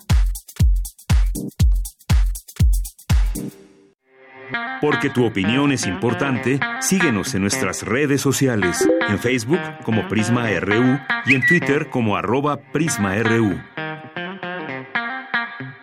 Dos de la tarde con 26 minutos y ya se encuentra aquí con nosotros Citlali Bayardi, que estudió letras hispánicas en la UAM Iztapalapa, es doctora en filología en esta misma institución y maestra en estudios mesoamericanos por la UNAM. Ha sido profesora de literatura prehispánica en la FESA Catlán y creación litera- literaria para la divulgación científica en el Colegio de Imagen Pública. Como traductora de náhuatl, es autora de textos de divulgación y las culturas azteca y maya para jóvenes dedica sus esfuerzos para honrar a las letras indígenas y colocarlas junto con sus héroes en la historia de la literatura universal. Citlali Bayardi, bienvenida. Gracias, muchas gracias por el espacio y por la invitación. Pues Claro, y gracias a ti por aceptar y estar aquí. Vamos a platicar de este libro que haces junto con Antonio Garci, La increíble historia de Ocho Venado, Garra de Jaguar, conquistador del fin del mundo. Hablábamos ahorita antes de entrar al aire de los héroes nacionales que también pues hay que buscarle, por supuesto que sí hay, y uno de ellos es justamente Ocho Venado, Garra de Jagu- Jaguar. Platícanos quién es y cómo, cómo se construyó esta idea de este libro y por supuesto también tu estudio que has hecho de, de los códices para traernos ahora a este personaje. Claro que sí. Bueno, pues Ocho Venado Garra de Jaguar es un héroe nacional, es un héroe mexicano, nacido en el corazón de la Mixteca. Un héroe mixteco. Exacto, él nació en Tilantongo. Y aunque él no era el destinado para heredar el señorío en su momento, 1071, estamos hablando del siglo XI, él con la carrera que inicia, su carrera militar, pero también su carrera como sacerdote, Su formación su espiritual. formación espiritual que las va compaginando constantemente. Bueno, él es un excelente jugador de pelota, es eh, sacerdote, llega a ese rango de Yahayahui que significa que tiene esos dotes nahualísticos, ¿no? De transmutación, de dominio de los elementos. Eh, a eso le sumamos una que es una estratega militar excelente y que tiene esa visión, esa visión de integrar los reinos en torno a la Mixteca, pequeños y medianos señoríos, en una nación completa. Entonces, eso lo hace además, es con esa visión, pues lo hace trascender, lo hace iniciar un camino y a los ocho años, él, eh, por la tradición mesoamericana, adquiere su primer nombre, Ocho Venado, de acuerdo con la fecha calendárica en la que había nacido. Y a los ocho años va a su primera batalla. En esa es donde... De niño. De niño, a los Ujú. sí es la portada. Sí, sí, ahí lo podemos ver con, con esas ca- caricaturas que acompañan al libro eh, de Antonio García. Ah, claro. Ahí lo vemos vencer una de sus, de sus batallas. Es la primera, en donde gana precisamente su nombre, Garra de Jaguar. a partir de ahí se van sumando las batallas. Como te digo, va avanzando, sumando señoríos y este, obteniendo un reconocimiento de los demás señores eh, que están en torno a la Mixteca. Ah, Él, en, en una de sus batallas que va avanzando, llega al fin del mundo. Sí. Entonces, en el códice está representada la imagen del fin del mundo, del fin del mundo conocido, y entonces se ve realmente que debajo está el mar, él está en una balsa atravesándolo junto con otros cuatro compañeros, y los atacan héroes, de, los atacan eh, monstruos marinos, los vencen. Llega eh, al fin, está separado el mar de los cielos con el poste rojo y negro. Y del cielo también hay eh, deidades que los atacan, guerreros legendarios que los atacan y él los vence. Llega, eh, encaja el bastón de, de conquista y sube regresa del, fin del mundo y sube a la casa del sol. Entonces él se entrevista con el mismísimo sol y su regreso es que es, por, es un portento, porque él ya no es un hombre cualquiera. Él va sumando esas hazañas, ya es un hombre Dios. Regresa, es reconocido por 112 señores que llegan a aceptarlo como el gran señor, como el gran Tecutli de la, de la Mixteca. Lo, eh, lo aceptan como tal. Y entonces viene esta consolidación ¿no? del, del reino. Ahora, ¿cómo nació el texto? ¿Cómo llegamos a él? Bueno, en, eh, como maestra de literatura prehispánica, me di cuenta que tenemos una formación que nos hace ver que literatura eh, solo es lo que está escrito o lo que tiene una firma, ¿no? Y nos olvidamos que, bueno, pero los bardos eran poetas, el Gilgamesh, nos olvidamos de la que la Odisea, que son tradiciones orales y que fueron registradas y que muchos de esos documentos son eh, pues manuscritos que se tenían para dejar de alguna manera en la memoria, pero se recreaban, tenían ese carácter performativo. Cada vez que se ejecutaban cambiaba la historia, podía adecuarse dependiendo del público que había. Claro, y cómo interpretarlos, cómo, leerlos. Exacto, entonces se nos olvidaba de repente esas partes y la, literatura prehispánica pues dicen, pues no está escrita, ¿no? ¿Cómo la dejaron? Claro que la dejaron, por supuesto. ¿En dónde la podemos ver? Los vestigios arqueológicos, la escultura monumental que tenemos, la piedra de sol, si la lees a partir del mito de la creación del quinto sol, es una literatura. ¿no? Eh, también la tradición oral, los y los códices, por supuesto que los códices. Entonces, esos, este, el códice Nuta, los códices mixtecos en general, son preciosos tienen una manufactura de un estilo minucioso, bello en una palabra, un colorido y tienen las escenas divididas una tras otra de una manera muy clara. Entonces, este, a partir de que yo dije, sí, está bien conocer a Hércules, a Perseo, a Odiseo, está bien, pero además tenemos que conocer al mexicano. Claro, al héroe mexicano, a los héroes mexicanos, en este caso, eh, Ocho Venado, Garra de Jaguar. Como bien nos decías, pues fue un eh, guerrero, peleó contra guerreros legendarios que cayeron eh, bajo su garra de Ocho Venado, y además es una heroica y divertida aventura que podemos leer en estos textos, pero también acompañados de esta caricatura extraordinaria de Antonio Garci, que eh, permite que este libro pues se vuelva para todos y que lo mismo lo pueda leer un niño también. Y me encanta también los textos con los que viene acompañado por supuesto estas caricaturas. Lo hacen muy ilustrativo y yo creo que es una gran aventura el poderlo el poderlo leer. Sí exactamente. Es la propuesta de este texto. En la medida que lo íbamos uh, concretando el proyecto, Antonio iba también, porque él es un excelente dibujante. A la par iba. Claro, él iba, exacto, en su mente estoy segura que iba haciendo los recuadros del cómic, así. Entonces, a medida que íbamos avanzando y, él empezaba a hacer los primeros trazos de cómo lo, imaginaba, pues surgió esta idea también.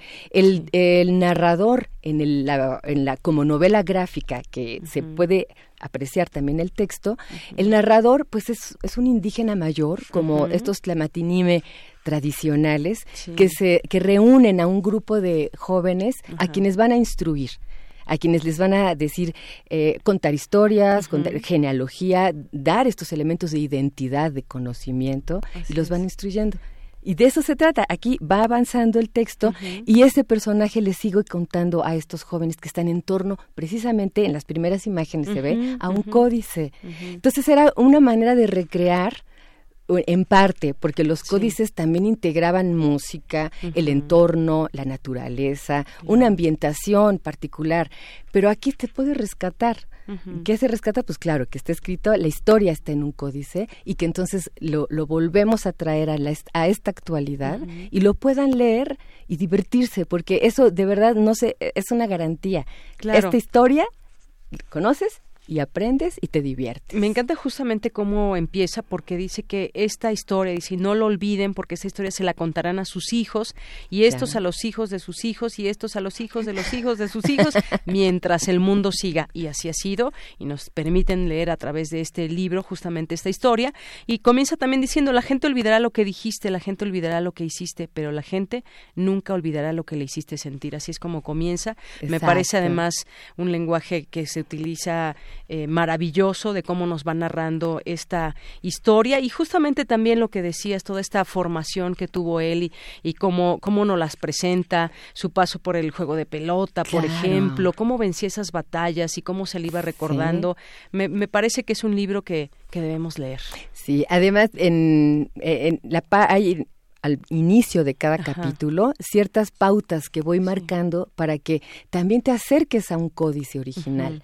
Entonces, ¿cómo es la fecha? ¿Cómo es el nombre, el locativo? ¿Por qué se llama? ¿Qué significa Tilantongo? ¿Y cómo está representado en el pictograma? Y de esa manera, esas pistas te van ayudando, porque si tú quieres acceder al texto original, te vas, eh, ves la página que viene en la referencia al final del texto, puedes eh, ver el códice original siguiendo esto y vas a avanzando también con los mismos capítulos de este libro. Entonces es un acercamiento eh, extra para que veas los textos, los vayas eh, disfrutando. Si eres el papá de los niños que lo va a leer, también puedes ver esa otra parte, ¿no? Claro, estos códices me, me parece también súper interesante que los hayan incluido. Y bueno, pues aquí está la recomendación que le hacemos a nuestro auditorio. Eh, Citlali Bayardi, muchas gracias por estar con nosotros. Recomendamos ampliamente este libro que es de editorial Grijalbo, La increíble historia de Ocho Venado Garra de Jaguar, conquistador del fin del mundo. Grábense este nombre, cuando lo vean, cómprenlo y disfrútenlo con mucho gusto. Yo sé que les va a gustar. Exactamente. Muchísimas gracias al auditorio por estarnos sintonizando y a ti por la invitación. Muy bien, pues muchísimas gracias. Ahora ahí está Moisés, ¿verdad? Vamos a regalar el libro. ¿Qué les parece? La increíble historia de Ocho Venado Garra de Jaguar. Quien ya escuchó esta entrevista y quien se interese, márquenos al 55 36 43 39 y van seguramente a disfrutarlo tanto como yo. Muchas gracias. Excelente. Gracias. Gracias por estar aquí con nosotros, Citlali Bayardi. Vamos a hacer, vamos a continuar aquí en Prisma RU. Relatamos al mundo. Relatamos al mundo.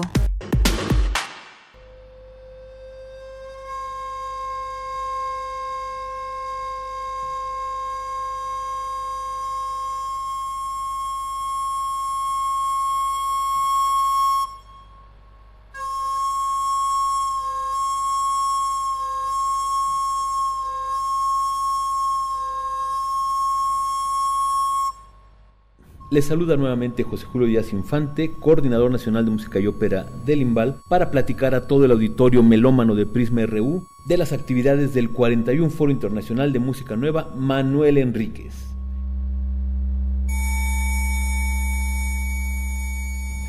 Precisamente hoy, Día Internacional de la Música, tenemos en Exteresa Arte Actual a las 7 de la noche la presentación del dúo suizo Um Sanjib este dúo, que ya participó el año pasado en el foro, conformado por una virtuosa en las flautas de pico y un contratenor y por supuesto medios electrónicos, se apoderarán del espacio de Exteresa Arte Actual, ya que harán eh, presentaciones muy interesantes en diferentes espacios del lugar. No será un concierto tradicional, será una experiencia muy muy interesante que no se pueden perder.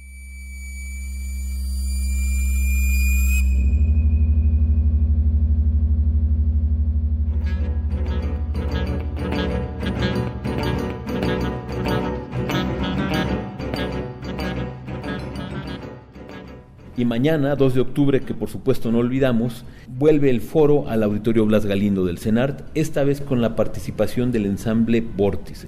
Este ensamble de reciente creación, eh, liderado por Felipe Pérez Santiago, que harán un repertorio más orientado hacia la música minimalista. Harán obras de Terry Riley, de Steve Reich, Workers Union, esta obra tan importante de Lou Andriesen, por supuesto obra de Felipe y de eh, violista mexicano Gerardo Aponte imperdible concierto. Y pasado mañana, en el mismo lugar, en el Auditorio Blas Galindo, otra de las presentaciones sinfónicas y también este espacio que abre el foro para nuevas generaciones de intérpretes, con la Orquesta Sinfónica de la Universidad Panamericana. Obras de Germán Romero, de Samuel Siman, e incluso de Javier Álvarez, y también alguna obra de las que llegan por convocatoria, ¿no? de compositores jóvenes mexicanos. Importante labor del foro con las nuevas generaciones.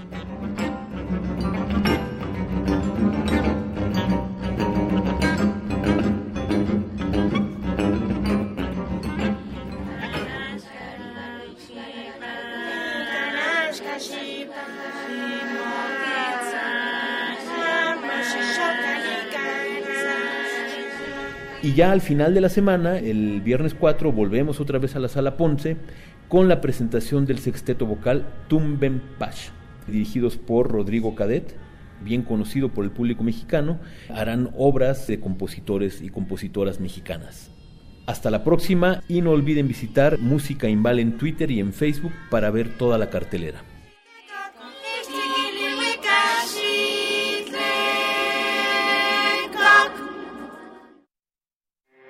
Porque tu opinión es importante, síguenos en nuestras redes sociales, en Facebook como Prisma RU y en Twitter como arroba PrismaRU.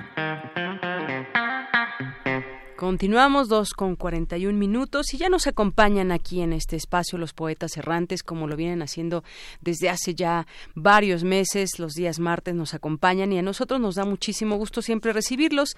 ¿Qué tal Arturo León y Alejandro Chávez hoy? Además, dos, dos historiadores que nos van a platicar de este trabajo que nos presentan. Buenas tardes. Hola, buenas tardes. Pues platíquenos hoy qué vamos a escuchar.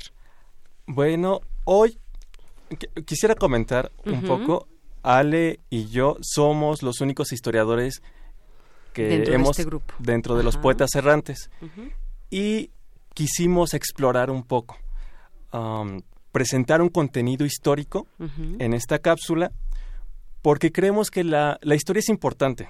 Generalmente pensamos que la historia es aburrida, que es memorizar fechas. Que por cierto, bueno, creo que nadie nos escucha, entonces hay un secreto que quiero confesar. Los historiadores somos malos recordando fechas. Ah. Entonces, la, la historia, la historia no, no son fechas. Y la historia es importante. La historia nos habla de la condición humana, nos habla de la sociedad. Y la historia la escribimos desde nuestro presente. Entonces, hay una, hay una problemática, hay un tema importante en nuestro presente, que es la parte de la equidad de género. Entonces quisimos tratarla es, es, esa problemática desde una visión histórica. Ver eh, algún personaje femenino que fuera importante en la historia de México y hay personajes que son más representativos. Está Sor Juana, está Frida. Kahlo. Carlota es un personaje que es poco conocido y nos pareció interesante eh, hablar un poco de él de una forma más, más accesible, más atractiva, haciendo una especie de comedia, de una parodia. Ajá. Y bueno, sí, justamente como comentaba mi compañero Arturo, este, bueno, la intención cuando nos encontramos pensando en cómo construir a estos personajes históricos, este, colindamos mucho con esta parte de alejarnos un poco de la forma tradicional en donde se ha construido mucho la historia, ¿no? Desde. Occidente, desde un punto de vista muy masculino incluso, Sí. cristiano también. Y pues hacer como una especie de, de inclusión, ¿no? De, de manejar o visibilizar acciones de un sector social que, bueno, pues en el siglo XIX no tenía tanto peso político como es, es la mujer, ¿no? Muy bien. Y, Y bueno, entonces pues- esto es parte de lo que vamos a escuchar Exactamente, sí, en sí, esta sí. cápsula. Bueno, pues si les parece, antes de despedirnos, vamos a escucharle y regresamos con ustedes. Gracias. Adelante. Gracias. Poeta soy, errado voy, buscando el sonido que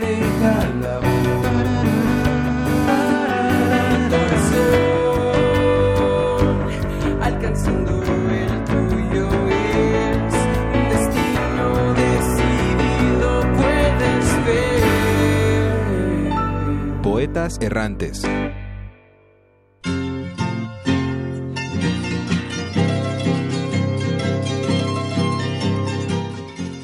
Hace muchos años, a mediados de 1864, Maximiliano de Habsburgo y Carlota de Bélgica se dirigían a la Ciudad de México a desempeñar sus cargos como emperadores del Segundo Imperio Mexicano. sus isas, viva la libertad.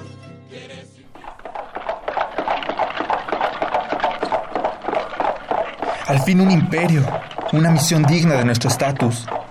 ¿Qué necesitará nuestro amado pueblo mexicano? Seguro banquetes y bailes de corte. Sí, eso es. Nada mejor para levantar el ánimo. Max, hay que pensar primero en las acciones del gobierno. No sé, tengo un mal presentimiento. ¡Qué pesada! ¿No has escuchado de las muertes por exceso de trabajo? Me vas a matar si no me dejas descansar. Acabamos de llegar.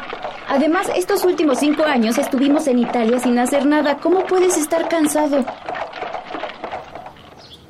Mira, se acercan unos jóvenes. Buenas tardes. Somos los poetas errantes, estudiantes de la Real y Pontificia Universidad de México.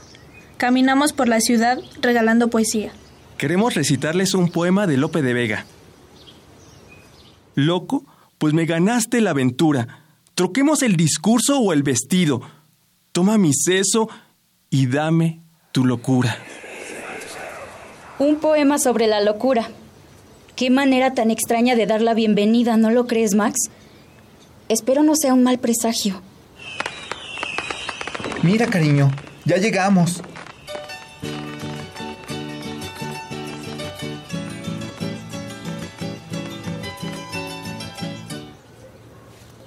Que hay un jardín con muchas mariposas. Voy a atrapar algunas para mi colección. Acabamos de llegar y ya piensas en ir a cazar mariposas.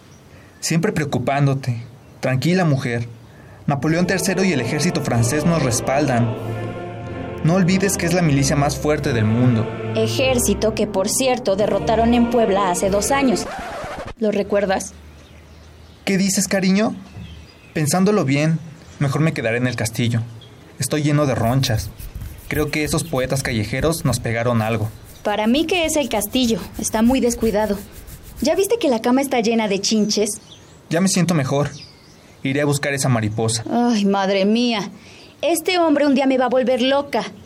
De haber sabido que me casaba con un niño, mejor hubiera escogido otro príncipe, habiendo tantos en el rebaño. ¡Cariño! Encontré una comadreja. Mírala. Le preguntaré al jardinero si sabe cocinarla. Ay. Repasemos de nuevo los objetivos. Mm, reducción de horas laborales. Sí, eso es. Empezaremos con ese punto.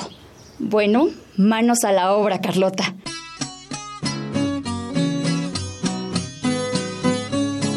Y así fue como Carlota, una mujer aristócrata de 24 años, comenzó a hacerse cargo de la política mexicana, mientras Maximiliano se deleitaba con la naturaleza y aumentaba su colección de mariposas. La emperatriz, sin embargo, ignoraba lo que el destino le deparaba, y hubiera sido la primer mujer gobernante de no ser por esa bola de hombres misóginos y machistas que echaron todo a perder.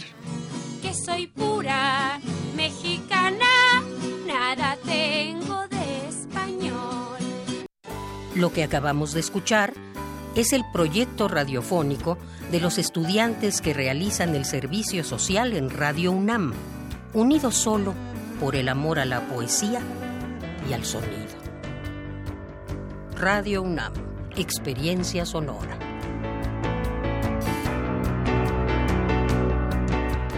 Pues muchas gracias por este trabajo. Hubiera sido Carlota, si no. Bueno, Así otra historia hubiera sido. Pues muchas gracias, gracias por presentarnos este trabajo tan valioso y los esperamos el siguiente martes. ¿Con qué se despiden? Pues nada, que no se olviden de la historia. Si queremos transformar nuestro presente, es necesario volver a ver el pasado. Claro porque que nos sí. ayuda a entender mejor nuestro presente. Claro que Así sí. es. Pues muchísimas gracias a ambos, Gracias. Arturo León, Alejandro Chávez, por estar aquí y presentarnos su trabajo cotidiano. Buenas Muchas tardes. gracias. Gracias a ti. Porque tu opinión es importante, síguenos en nuestras redes sociales, en Facebook como Prisma RU y en Twitter como arroba PrismaRU. Queremos escuchar tu voz. Nuestro teléfono en cabina es 55 36 43 39. Colaboradores RU. Literatura. Bien, pues ya estamos aquí en la sección A la orilla de la tarde, literatura con Alejandro Toledo, escritor y ensayista. Alejandro, ¿cómo estás? Bienvenido, buenas tardes. Bienvenida, muy bien, ¿cómo estás tú? Bien, muchas gracias. Pues platícanos el día de hoy. Quisiera dar un rodeo, un gran rodeo. Un, gran rodeo, dice Henry Miller. Y para hablar del libro, parece que en efecto hay que dar un gran rodeo porque es, es una, una historia que, que ocurre en los años 30 con, en París. este, Henry Miller conoce a, un escritor de, de, origen lituano que se llama Michael Franklin. Acostumbraban reunirse en un, en un café y conversar. Y este Miller dice que, bueno, antes de esto, eh, Franklin lo, lo alojó en su casa cuando él llegó a, a París y era una especie de vagabundo, entonces le dio le dio techo en, en Villa Cerrot número 18 y después lo, reencontró. Más tarde se hicieron se hicieron muy muy amigos acostumbraban reunirse en un café que se llama Café Seller en la Place d'Orlans en, en París. Y en entre conversación y conversación es muy curioso porque por ejemplo Anthony Borges dice que, una de las razones por las que Joy salió de, de Dublín es que los irlandeses son muy conversadores y que los libros los, los gastan conversando, en lugar de escribirlos, los platican y ahí se acaban. En estas conversaciones de Henry Miller con Michael Frankel, este Frankel le propuso que si en lugar de hablar se escribieran cartas. Y dice, y preguntó Miller sobre qué tema. Le dijo Frankel, le dijo sobre cualquier tema y sobre todo. Y así se pusieron a escribir un libro que, que en principio titularon Hamlet y que que, y que también, bueno, en esta edición de cartas se, ha llamado eh, las cartas de Hamlet, pero que pues, los editores en español quisieron, prefirieron darle este título de quisiera dar un gran rodeo y este por lo que uno tiene que este pues hacerse toda esta explicación para para llegar a explicar el libro para intentar entenderlo no quien quien vea el libro en librerías no sabrá que se trata de esto eh, en este caso son solamente las cartas de, Henry Miller a, Michael Frankel. las, las otras cartas fueron fueron eliminadas, quizá por la extensión del libro. Aquí esto da hasta, hasta 300 páginas. Y es una pues, conversación epistolar, digamos, en la que en este caso nada más tenemos a uno de los participantes, que es Henry Miller. El, el tema inicial propuesto fue Hamlet, pero Hamlet los, puede llevar a cualquier lado. La, idea es que la, la conversación epistolar fluye muy libremente y se tocan todo tipo de, temas, ¿no? Eh, en esta época Henry Miller estaba escribiendo los trópicos, había terminado el trópico de, cáncer y este y aquí pues, diserta sobre sobre muchas cosas y suele suele ser como muy muy brillante. Por ejemplo, hay una carta que empieza hablando de la cultura china. De ahí se pasa a los franceses, porque dicen que los franceses para él son como los chinos de Europa. De, de, de esto a Hamlet, de Hamlet a Leonardo da Vinci, de Leonardo da Vinci a la última, a la última cena, ¿no? O sea, crea este, asociaciones interesantes y, y va dando argumentos, es como, un, como si su pensamiento fluyera una forma libre y tocando asuntos que son de literatura, de artes plásticas, de, música. Por ejemplo, dice en otra parte, dice que tenemos una forma chapucera de decir que la música expresa lo inexpresable. Y dice él que para él la música es, expresa simplemente la música. Y se refiere a Beethoven diciendo dice que en el caso de Beethoven sentimos la dureza, el coraje, la insaciable corola de luz y con una euforia desesperante sentimos al mismo tiempo el disparatado, demente predestinado impulso que le arrojó por la borda. Pues es un gran Henry Miller el que el que aparece en estas en este epistolario, en esta correspondencia que se convirtió en una especie de monólogo, pero donde se siente, digamos, la siempre la la presencia del otro, porque en las, las cartas de Franklin le dan tema y le, y, y le van dando cierta conducción al, a las a las cartas de, de Henry Miller. ¿no? Entonces es una correspondencia.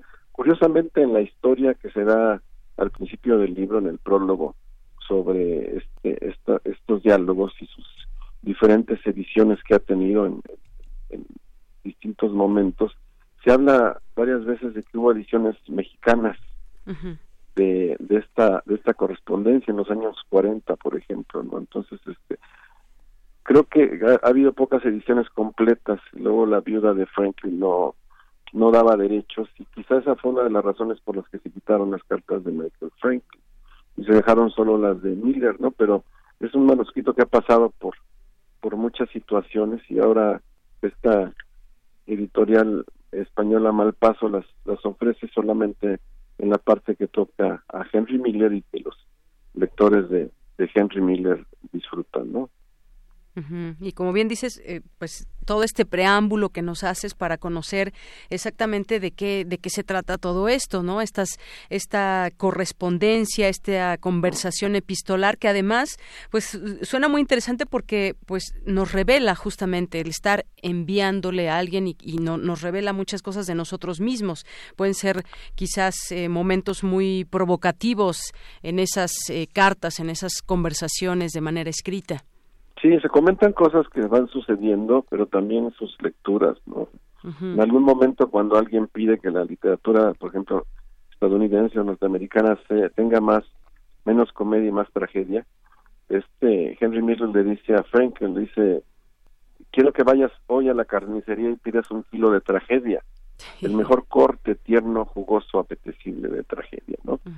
Entonces sí es está la presencia del otro. El que ve el libro en la librería dirá pistolario de quién con quién, porque ni siquiera eh, la contraportada cita el nombre de Michael Frankel, ¿no? Pero es aquí hay un un diálogo, digamos, ¿no? Del que tenemos solo una parte, pero la historia me parece como muy atractiva, ¿no? Es esa esa propuesta que le hace Frankel a, a Miller de decir, mira, en lugar de, de conversar tanto como estamos conversando aquí, escribámonos cartas, ¿no?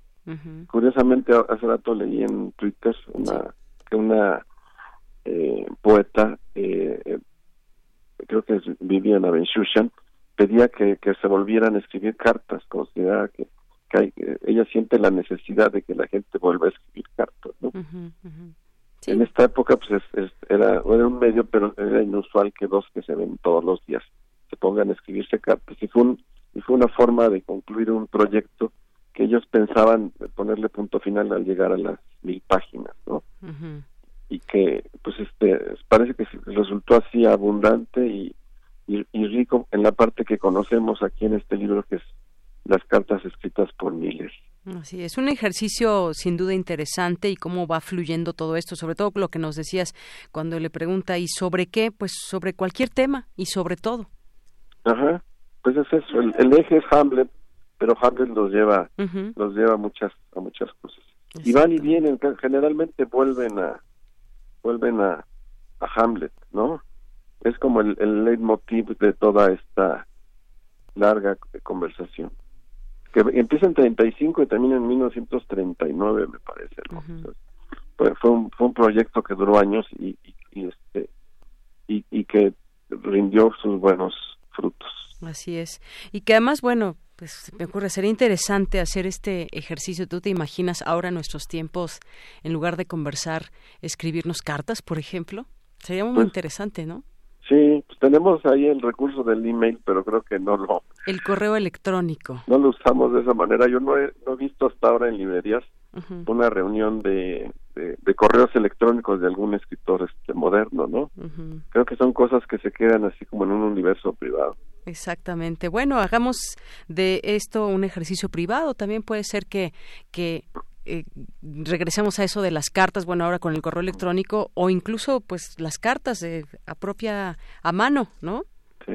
Curiosamente yo hace una semana, pero eso yo creo que lo cuento la próxima vez, encontré unas cartas que escribió un escritor mexicano, Fran Hernández, a su, a su esposa, que era su esposa ya, su mujer, porque no la familia del, de Beatriz no la, no la deja, no los dejaban encontrarse. Entonces él se pone a escribir unas cartas de las que te hablaré después porque las encontré curiosamente de también de esta década de los años los años 30. Bueno, pues nos Entonces las cartas las encontramos, pero los correos electrónicos todavía todavía son este, permanecen en la en la bandeja.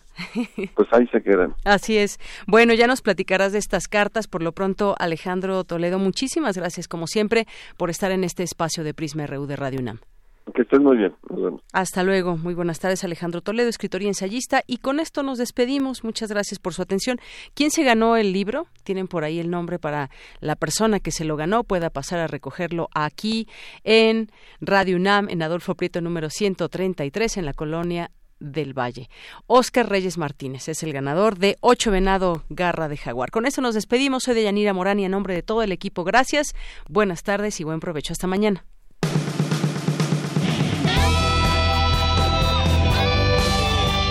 Prisma RU. Relatamos al mundo.